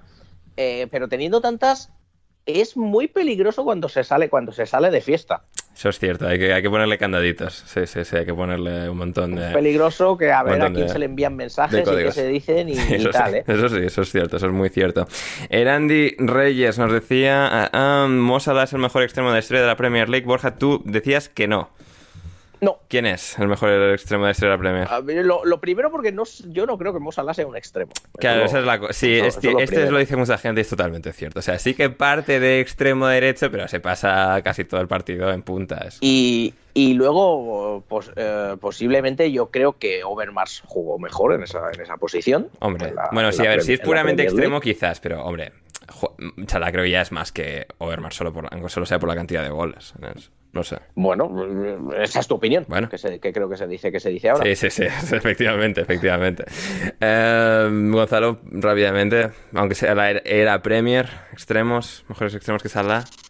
Y Y era John Premier. No, pero era Premier, no me hables de, no me hables de los 80 en el Forest. Aquí la cosa es que el fútbol no existió antes del 92, Borja, por lo tanto el Forest no tiene títulos. y era Premier es complicado, honestamente, definirlo, ¿no? Sí. Eh, porque, bueno, también ha estado un tal Cristiano Ronaldo, ¿no? Entonces, Claro, pero incluso en la época de ebullición total, a veces jugaba Rooney en banda y él en punta, intercambiaba, no, No, era como... no, no, no me vengas, no me importa. No, o sea, no, no, digo en cuanto a posición, no, no, a ver, Cristiano Ronaldo, o sea, no, no, a ver, esto no, no, no, que es esto, extremo, es- nadie es extremo. Hoybier es el mejor extremo porque en una de esas jugó de volante derecho, nadie es extremo. No, no, ¿Qué no, no, quedamos? no, a ver, no, no, pero es un poco siguiendo el razonamiento. ver, No, que Cristiano, esto no se recuerda que jugó mucho en punta y, y por- o sea, y por eso es un jugador, el jugadorazo que es. Pero, jugó bastante en banda derecha, inclusive. También, eh, y sí, eso sí, tampoco se recuerda no, demasiado. bueno, está Cristiano ahí, está Salah, eh, Giggs, a ver, Giggs lo que creo que yo tiene sobre todo es em, la durabilidad que tuvo y estuvo durante muchos años, creo que el pico de Giggs o la excelencia que llegó no fue la de Cristiano Salah, pero bueno, hay No. nombres por ahí, desde luego. No. Em, muy bien, y, y a ver, ¿qué más teníamos por aquí? Ah, a ver, ya sé qué coño, ya no sé qué coño poner, una cuenta de Twitter que nos habla. Para todos, eh, Ah, bueno, bien, me gusta el nombre. sí, sí, sí. Me gusta el nombre. Oye, por cierto, que ha sido de vaya Ojalá mierda. tiempo que no se ha pronunciado, vaya mierda, te, te echamos de menos, ¿eh? Pronúnciese, por favor. Sí, sí, sí. Eh, em, la, Mela, la Mela está dando un buen nivel en el Sevilla, en el Tottenham ni la olía. Ahora le pasa lo mismo a Brian Hill. Bajo mi punto de vista, em, denota la bajada de nivel de la Liga Española. ¿Qué pensáis, Gonzalo? ¿Qué piensas? Eh, primero que la Mela no era que ni la olía en el Tottenham, simplemente no jugaba demasiado, cuando lo hacía jugaba bastante bien, creo yo de hecho, también tuvo muchos problemas de lesiones. Y Brian Hill más de lo mismo, todavía no está jugando demasiado y la realidad es que tanto la Mela como Brian Hill, salvo la Mela cuando estaba Pochettino, no, no sé, no veo a Brian Hill un jugador muy de uno, sinceramente. Por lo menos por ahora, capaz que después más adelante ya sea cambiando de entrenador o con uno asentando un poquito más las ideas, optimizando más eh, el sistema del Tottenham, vemos más a Brian Hill y puede despuntar. De hecho, ha mostrado ya algún que otro detalle de su calidad, pero yo no creo que se deba a eso, sinceramente. A mí la Mela siempre me ha parecido un muy buen futbolista y Brian Hill también me parece un buen futbolista, todavía con, con mucho margen de crecimiento y de mejora, claramente. Así que no lo relacionaría eso, sinceramente, por lo menos en este caso. Quizás en algún otro como el de Roberto Soldado, por ejemplo, lo recordaremos muchos, capaz sí se puede argumentar eso. Hmm. Eh, y también nos decía este, este usuario de Twitter, para todos también, ¿sois salseros, alioli o mojo picón, Borja? Mm, buena. Eh, mojo picón. Mo- sí. Mojo picón. Mojo- mojo picón. Eh, me gusta la lioli también. Sí, sí, sí. Claro. Pero bueno, eh, quizás el problema de la Lili al final siempre es de que va a depender mucho de, de quien lo haya preparado, cuánto de ajo le haya puesto y lo que te vaya a repetir luego y demás, ¿no? Claro. Entonces el mojo picón quizás sea una es una salsa bueno un poquito más compleja diría. Sí, yo me quedo sin, o sea, me gusta, me gusta la lioli, pero creo que me, me quedaría con el mojo picón, sí, sí. Mano. Eh, yo diría. Yo diría Lioli, sí. Me gusta más el sabor. Hmm, Pero es verdad que para ciertas situaciones es menos recomendable. Claro, efectivamente, Gonzalo. Bien. Alioli como buen panenquita, me parece bien. Bien. Yo también alioli. Sí, sí, sí. ¿no? Bien, bien mano ahí. Que no, sí, que no soy panenquita, hijos de puta. No, hombre, a ver, bastante panenquita eres ahora también. pero También, eh, como bien hemos, como bien los que eh, Manu, te recomendamos que escuches panenquitas en el chistu. ¿eh? Tenemos, tienes, tienes, tienes unos cuantos para que los puedas seguir escuchando. 15, ¿no? Como- Creo. Eh, 15, 15, efectivamente. Eh, pero bueno, no tienes que escucharlo. Bueno, sí, deberías escucharlos todos, pero bueno. ¿Y, en qué plataformas lo podemos encontrar? En iVoox, en Eh, Spotify, bueno, en, Apple, en, la Google. Mayoría, en la mayoría de podcasts, en Apple Podcasts, en iVoox, en Spotify, en Google Podcasts. Sí, sí, sí. ¿Has visto, que, ¿Has visto qué bien? O sea, qué bien juega la volea, eh, la volea cuando le tiran la, Sí, sí, sí. la, la pelota, Manu. ¿eh? No, no, Bien, fi- bien, fichaje bien, espectacular de bien. alineación indebida, Manuel Sánchez. Sí, sí, sí, sí, pero a lo, a lo que a lo, a lo que iba que que eh, hay muchos panenquitas, hay, muchos panenquitas eh, que son panenquitas por fuera, señoros por dentro.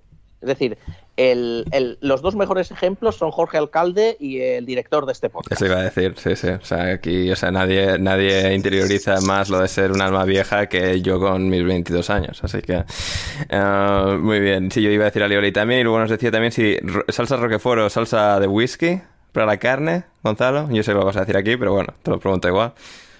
Eh, Roquefort, por supuesto, sí.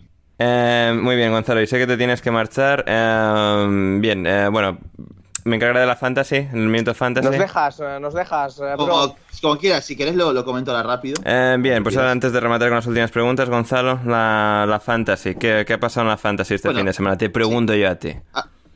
Actualizamos la, la fantasy porque hemos tenido una jornada en la que a mí, yo particularmente me olvidé de hacer los cambios, pero me ha terminado salvando Salah con su gol de asistencia. Así que, por lo menos a nivel personal, no terminamos tan mal. Dentro de todo, posición 20 Ujú. en, el, en el torneo. Y creo que Ander fue tu mejor posición, me parece. ¿Ah, sí? Posición Uh, 30. uh, ma- Nada mal, ¿eh? Increíble. eh. Y eso que- So- so- ¿cu- ¿Cuántos Claro. somos en la liga? De 117. Buah, Bien. maravilloso. No, no está- no está mal. Champions. Eso fue para mis Champions Eh, en mis registros. En cambio, nuestro querido amigo y colaborador eh, JM Alcobendas, eh, JM Al José Alcoba, Sí. terminó en la posición 53, bastante flojito, ¿no? Sí. Pero no, no has tenido ninguno que ha brillado, honestamente, pero has tenido varios jugadores que han sumado 8 o 7 puntos, como Lowton, Luis Dang, Stuart Dallas, Bruno Fernández, Bardi, etcétera. Y eso que no te has jugado en Didi, ¿eh? Porque ¿Verdad? Puta, puta. Sí, sí, sí. no actualizaste el tema de las lesiones y bueno, en Didi no, no te apareció ahí, así que Mm. una lástima, pero bueno, en mi caso realmente me ha salvado, eh, como dije, Salah en, la- en el último momento, porque después tenía a Maximán, al bicho que hicieron cuatro puntos cada uno, eh, Geji hizo un solo punto, por suerte después Meslier y Dallas también me aportaron a mí, así que posición 22 con 63 puntos, nada mal, y en la tabla de la fecha tenemos al Newcastle, no, perdón, New Team FC primero con 76 puntos. Segundo, eh, un querido amigo mío, Axel, Aina Uf, Grimaldi, que entró Dios. con la, con la liga con la liga empezada. Gana aquí cualquiera. ¿eh? 75 puntos. 75 puntos, también puso Sala. Y tenemos a Luis Rivera completando el podio de la fecha con No, no, pero a él no le 74 menciones, puntos. Gonzalo. Si quiere mención, que pague en Patreon. O sea, o sea, que hace muchas exigencias sin, sin poner de su parte, ¿eh? así que no. La, la tabla de la liga no se ha actualizado porque se actualiza al día siguiente, algo así, hasta que tenga que procesar todos los resultados de la aplicación. Pero tenemos en primera posición a ID Rep con 455 puntos. Segundo, precisamente Luis Rivera en, nuevo, el- Gonzalo. en la tabla de la liga. La, la segunda posición 440 vacante. Con 441 puntos y tercero a Oscar PM24. Alguno así conocido que aparezca entre los primeros puestos tenemos a mi amigo Brandon de Pantera Keniata, Jaime Suárez noveno, eh, nada ¿No está Diego por ahí Cepe- arriba también? O sea, Pelio, posición 13. Memerton, sí, Sí. Diego es el Memerton, imagino, ¿no? O Sí, sea, sí, ¿quién, sí. quién podría decirlo, no? ¿Quién podría Décimo segundo, tampoco va tan mal. Esteban, vigésimo. Y yo estoy en la posición 31. No te busco a vos porque me estaría. Tendría Por que bajar respeto, la por respeto, la verdad, sí. Por respeto. Muy bien, Gonzalo, que, vas bueno, aprendiendo. Esto ha sido todo el momento fantasy. Me retiro que tengo un compromiso deportivo eh, de, competi- de competencia, nada de fulbitos ni nada por el estilo, así que Ojo. debo cumplir con mi cometido. Un partido de balonmano Gonzalo. Vaya usted con Dios. Así es. Adiós, adiós. Adiós. Eh, muy bien, pues eso ha sido Gonzalo y rematamos las últimas preguntas. Manu, Roquefort o whisky. ¿Salsa? Eh, whisky. ¿Borja? Y en la salsa también. Bien, muy bien, maravilloso. Borja. Eh, hombre, yo si tuviera que elegir de las dos elegiría Roquefort, pero yo soy de los que piensa que una buena carne no necesita salsa. O sea, Sí. la salsa va a enmascarar ahí la carne. Y tal. estoy de acuerdo. Sí, entre ambos yo creo que me quedaría con whisky, pero sí, soy más de, de esa opinión. Y Yago, para Borja, ¿hacemos, ¿te hacemos bizón para mandarte comida a Reino Unido? Mm, De momento no, de momento no, porque como te digo, en la semana española de, de Lidl ha venido bastante bien y tengo, creo que nunca he tenido la nevera tan llena. Ojo. Eh, pero, ojo, pero nunca se sabe que con los problemas que hay de abastecimiento, eh, lo mismo es necesario. Ahora, un Bizum en realidad tampoco creas que eh, va a sacar, me sacaría de muchos problemas, porque el problema no es, no es que no haya dinero para comprar comida, es que no hay comida que comprar. Claro. Claro, lo que tenéis que hacer es mandar un cajón de comida. O... Sí, claro, sí, sí. exactamente, exactamente. Sí, eso, sí, sí. eso vendría muchísimo, muchísimo mejor, porque aparte, eh, antes no sé si has leído que aparte de los problemas de la gasolina, y lechuga. demás, él, la lechuga, efectivamente, que, que no hay lechugas porque según Desan la acumulan todos los supermercados españoles. Putos Mercadona. Que es- que- exacto, exacto, que esa es buena. Y ojo que la siguiente que se está preparando es la de los pavos de Navidad. Es verdad, es verdad. O sea, eso, eso. Porque no hay trabajadores suficientes para trabajar en bueno pues las plantas procesadoras, en, los mataderos y demás, y distribuirlo la cantidad de pavos que se necesitan producir de aquí a, Navidad. Así que mucho ojo a ver si vamos a tener a los ingleses eh, celebrando la Navidad con unas empanadillas o algo así. ¿eh? Sí, eh, Manu, ¿qué opinas? Grave esto, ¿eh? O sea, por una parte me alegro porque se jodan, pero por otra parte me molesta porque vivo aquí. ¿sabes? Entonces, claro, es un arma de, de doble filo. Yo todavía, la, la verdad es que el desabastecimiento todavía no lo he notado en gran medida. ¿Has comprado los- ya pavo? ¿Has comprado ya el pavo para No, no soy yo muy de pavo, es que me parece una comida un poco insulsa. Eh, no es, sé, Manu, me pero es la parece muy de tradición. O sea, aquí también se lleva mucha acción de gracias Sí. el puto pavo, ¿eh? O sea, Ya, ya, pero o sea, que la tradición que está muy bien, ¿sabes? Pero que no por tradición voy a tener que, que hacerles caso. Entonces, no. Sí. Eh, y como al puto infierno ya voy a ir, pues me da igual. Entonces, eh, que yo la verdad es que cuando voy a los supermercados no me estoy encontrando de, de- desabastecimiento. No sé si porque el Sainsbury al que voy es bastante grande y tal, pero, pero prácticamente no he tenido ningún problema desde, vamos, desde nunca. Entonces, no sé si también en los medios españoles quizás se está vendiendo con un poco de, de dramatismo y, y en general en los medios, pero sí es cierto que lo de la gasolina sí que ha sido un problema de verdad, pero lo de la comida por ahora me parece que, no sé, que todavía no ha llegado a un punto que de verdad sea como para, para preocuparse. bien, bien. Pero veremos, porque es verdad que, que para Navidad pues se espera que las cosas vayan a, a peor, o por lo menos Boris Johnson ha dicho que, que mínimo hasta Navidad no espera no, no espera que la situación eh, se, se normalice. Vaya por Dios. Por otro lado, si alguno de nuestros oyentes sabe, eh, es operario de alimentos, de mataderos, sabe desplumar pavos o lo que sea, que se venga para acá que tiene trabajo, ¿eh? Sí, sí, sí. Así que. Y a la vez, y a la vez podrá ver al Brighton, por ejemplo. Por ejemplo, qué, qué- qué mejor plan. Em, Juan Di, para Borja, qué bueno que volviste viejo. Nos dice el bueno de Juan Di. Eh, Bueno, me alegro, me alegro. Gracias, Juan. Sí, sí, sí. Em, para Manu, a no ser del Madrid, no sé de fútbol. Eh, bueno, puedes saber, pero no lo disfrutas. Claro, es verdad. Joaquín Piñero, para Borja, ¿qué te preguntarías a ti mismo?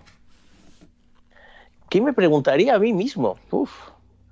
Esa es una, esa es una buena, esa es una buena pregunta, ¿eh? Mm. Eh, pues eh, tengo que pensarlo. Dadle la pregunta a Manu y lo voy, lo voy pensando. Sí, claro, cabrón.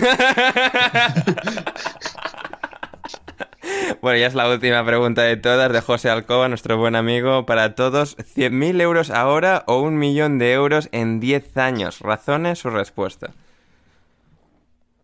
yo un millón de euros en, un, en 10 años. Lo que pasa es que, claro, tendría que tener la certeza de que voy a llegar vivo hasta dentro de 10 años, que es lo que no tengo tan claro, pero vamos, no, no ningún tipo de duda. A ver, a, ver, que a mí, a mí, o sea, por, por ese mismo razonamiento, yo los 10.000 euros ahora. O sea, dentro de 10 años no tenemos garantizados una puta mierda. Sea que no, a mí, a mí los 10.000, los 100.000 ahora. Los 100. Ya, pero 100.000 euros tampoco te cambian tanto la vida como un millón. Ya, pero dentro de 10 años, mano. En 10 años, o sea, de nuevo, eso no está garantizado ni nada. Eso. Tal, o sea. Mm, Ya, pero bueno, eh, no sé, yo lo, yo lo veo muy claro. Es que un millón de euros ya te da para hacer cositas. Con 100.000 euros no tienes para empezar. Ya, pero claro, o sea, de nuevo, pero la cosa de los 10 años, o sea, y los 10 años A hasta no ser que entonces. cojas los 100.000 y se los metas todo a Brighton campeón de la liga. Claro, por ejemplo, a lo por ejemplo. entonces sí. ¿Ves? O sea, es que se pueden hacer muchas cosas con esos, con esos 100.000. Eh, Borja, Yo, yo creo que me, yo me quedaría con los 100.000 ahora. ¿eh? Ah, Sí, porque ¿Sí? dentro, dentro de 10 años, vaya usted a saberlo, en 10 años pueden pasar muchas por cosas. eso, por eso mismo. O sea, a mí el Muchas dinero aquí ahora, ya. ya- hay cosas que hacer. Y ya uno empieza a tener una edad y está, Sí. está la cosa, la, la ciática y tal.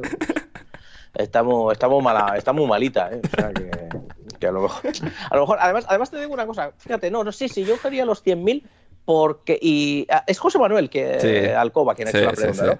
Yo cogería los 100.000 porque me vendrían muy bien, es más o menos lo que me falta para poder, eh, poder comprar un piso en Málaga. Ojo, ojo, madre mía, podríais ir por fin a tomaros un cafecito ahí a, a la costa de Málaga. Así que, Sí, sí. bien, bien, no, no, buena respuesta. Y Borja, ¿algo, que te preguntarías a ti mismo o tienes ya todas tus respuestas? No, no, no, no. eh, yo, yo- yo creo que eh, algo que me preguntaría a mí mismo, yo creo que sería eh, qué me gustaría hacer antes de eh, llegar a los 50. Ah, mira. Eso es lo que me, eso es lo que me, me preguntaría seguramente. Sí. Ah, bien, bueno, fantástico. Eh, pues ¿Y qué te responderías? Que no, no hay. Bueno, a mí solo me, han solo me han preguntado lo que me preguntaría. Claro, claro. Para el próximo programa. Para el próximo programa en Patreon. Eh, muy bien. Eh, pues nada, con esto llegamos al final. Programa XXL, que bueno, con el regreso de Borja, pues era lo mínimo. O sea, o sea, aquí hay muchas cosas que decir, Borja, hay mucha sabiduría que impartir. Hace falta, hay que, hay que decirlas. O sea, y con que nos cueste cinco horas. Hay que decirlo, hay que decirlo. Sí. O sea, había que decirlo y se dijo. Así es, así es, así es. Eh, esperemos que lo hayáis disfrutado. Dadle a like en iVoox, compartid el programa. Si os gusta lo que hacemos, si queréis apoyar a que podamos seguir haciéndolo, a que Manu pueda seguir, bueno, aportando toda la sabiduría que aporta, Borja de lo mismo, con cosas de, del derby. Esto cuesta su tiempo, su esfuerzo, su trabajo. Pagad en Patreon, cabrones. Eh, desde, cinco- desde un euro o un dólar al mes podéis suscribiros, podéis acceder a nuestro server de Discord tan divertido. Eh, y luego... ¿La transferencia a ti te ha llegado, Manu? No, aún no, pero imagino que será el, el tema de que tarda desde allí, desde Estados sí, Unidos sí. hasta Inglaterra. Sí, es que hay un, Está hay un océano en medio, cuesta. O sea, las cosas de Palacio van despacio.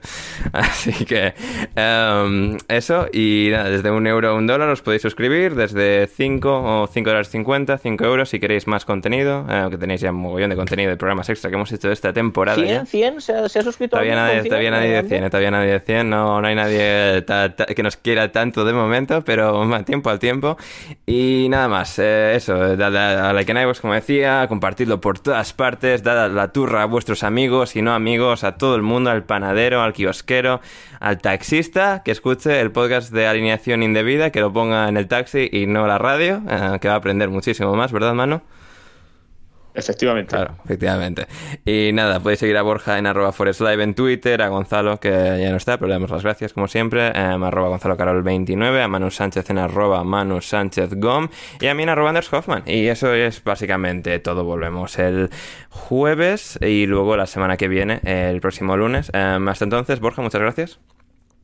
Nada, gracias a ti, gracias a todos los oyentes por, por llegar hasta aquí. Y sí, que, que le den like, que se lo comenten a todo el mundo, al vecino de abajo, al vecino de arriba, eh, y, que, y que se suscriban. Así es, así es. ¿Alguna Que palabra clave? que- eh, ah, bueno, sí, sí, sí. sí. Eh, pues, eh, hombre, vi- visto en el fin de semana en el que estamos, la palabra, la palabra, madre mía, la palabra clave va a ser James Bond. James Bond, me gusta, me gusta. La palabra clave es James Bond. Muy bien. Y Manu, muchas gracias. Nada, un abrazo a vosotros. Como siempre, un placer. Dos horitas y media aquí de, de podcast. Que la verdad, pues eso. eh, también un abrazo a Rafa Pastrana por borrarse eh, lamentablemente con lo de la vacuna, cuando yo estoy con una puta resaca que flipas aquí, no sé qué, aguantando a las 11 y media de la noche y él es que le han puesto la vacuna y no puedo hacerlo. En fin. Eh, y por eso nos queréis tanto, por, esta, por este conocimiento, esta sabiduría que imparten nuestros queridos panelistas. Yo soy Ander Iturralde, volvemos el jueves en Patreon y el lunes con el programa en abierto, como siempre, que será parón de selecciones, pero siempre divertidos. Los tratamos de hacer y nada más. Hasta entonces, pasadlo bien.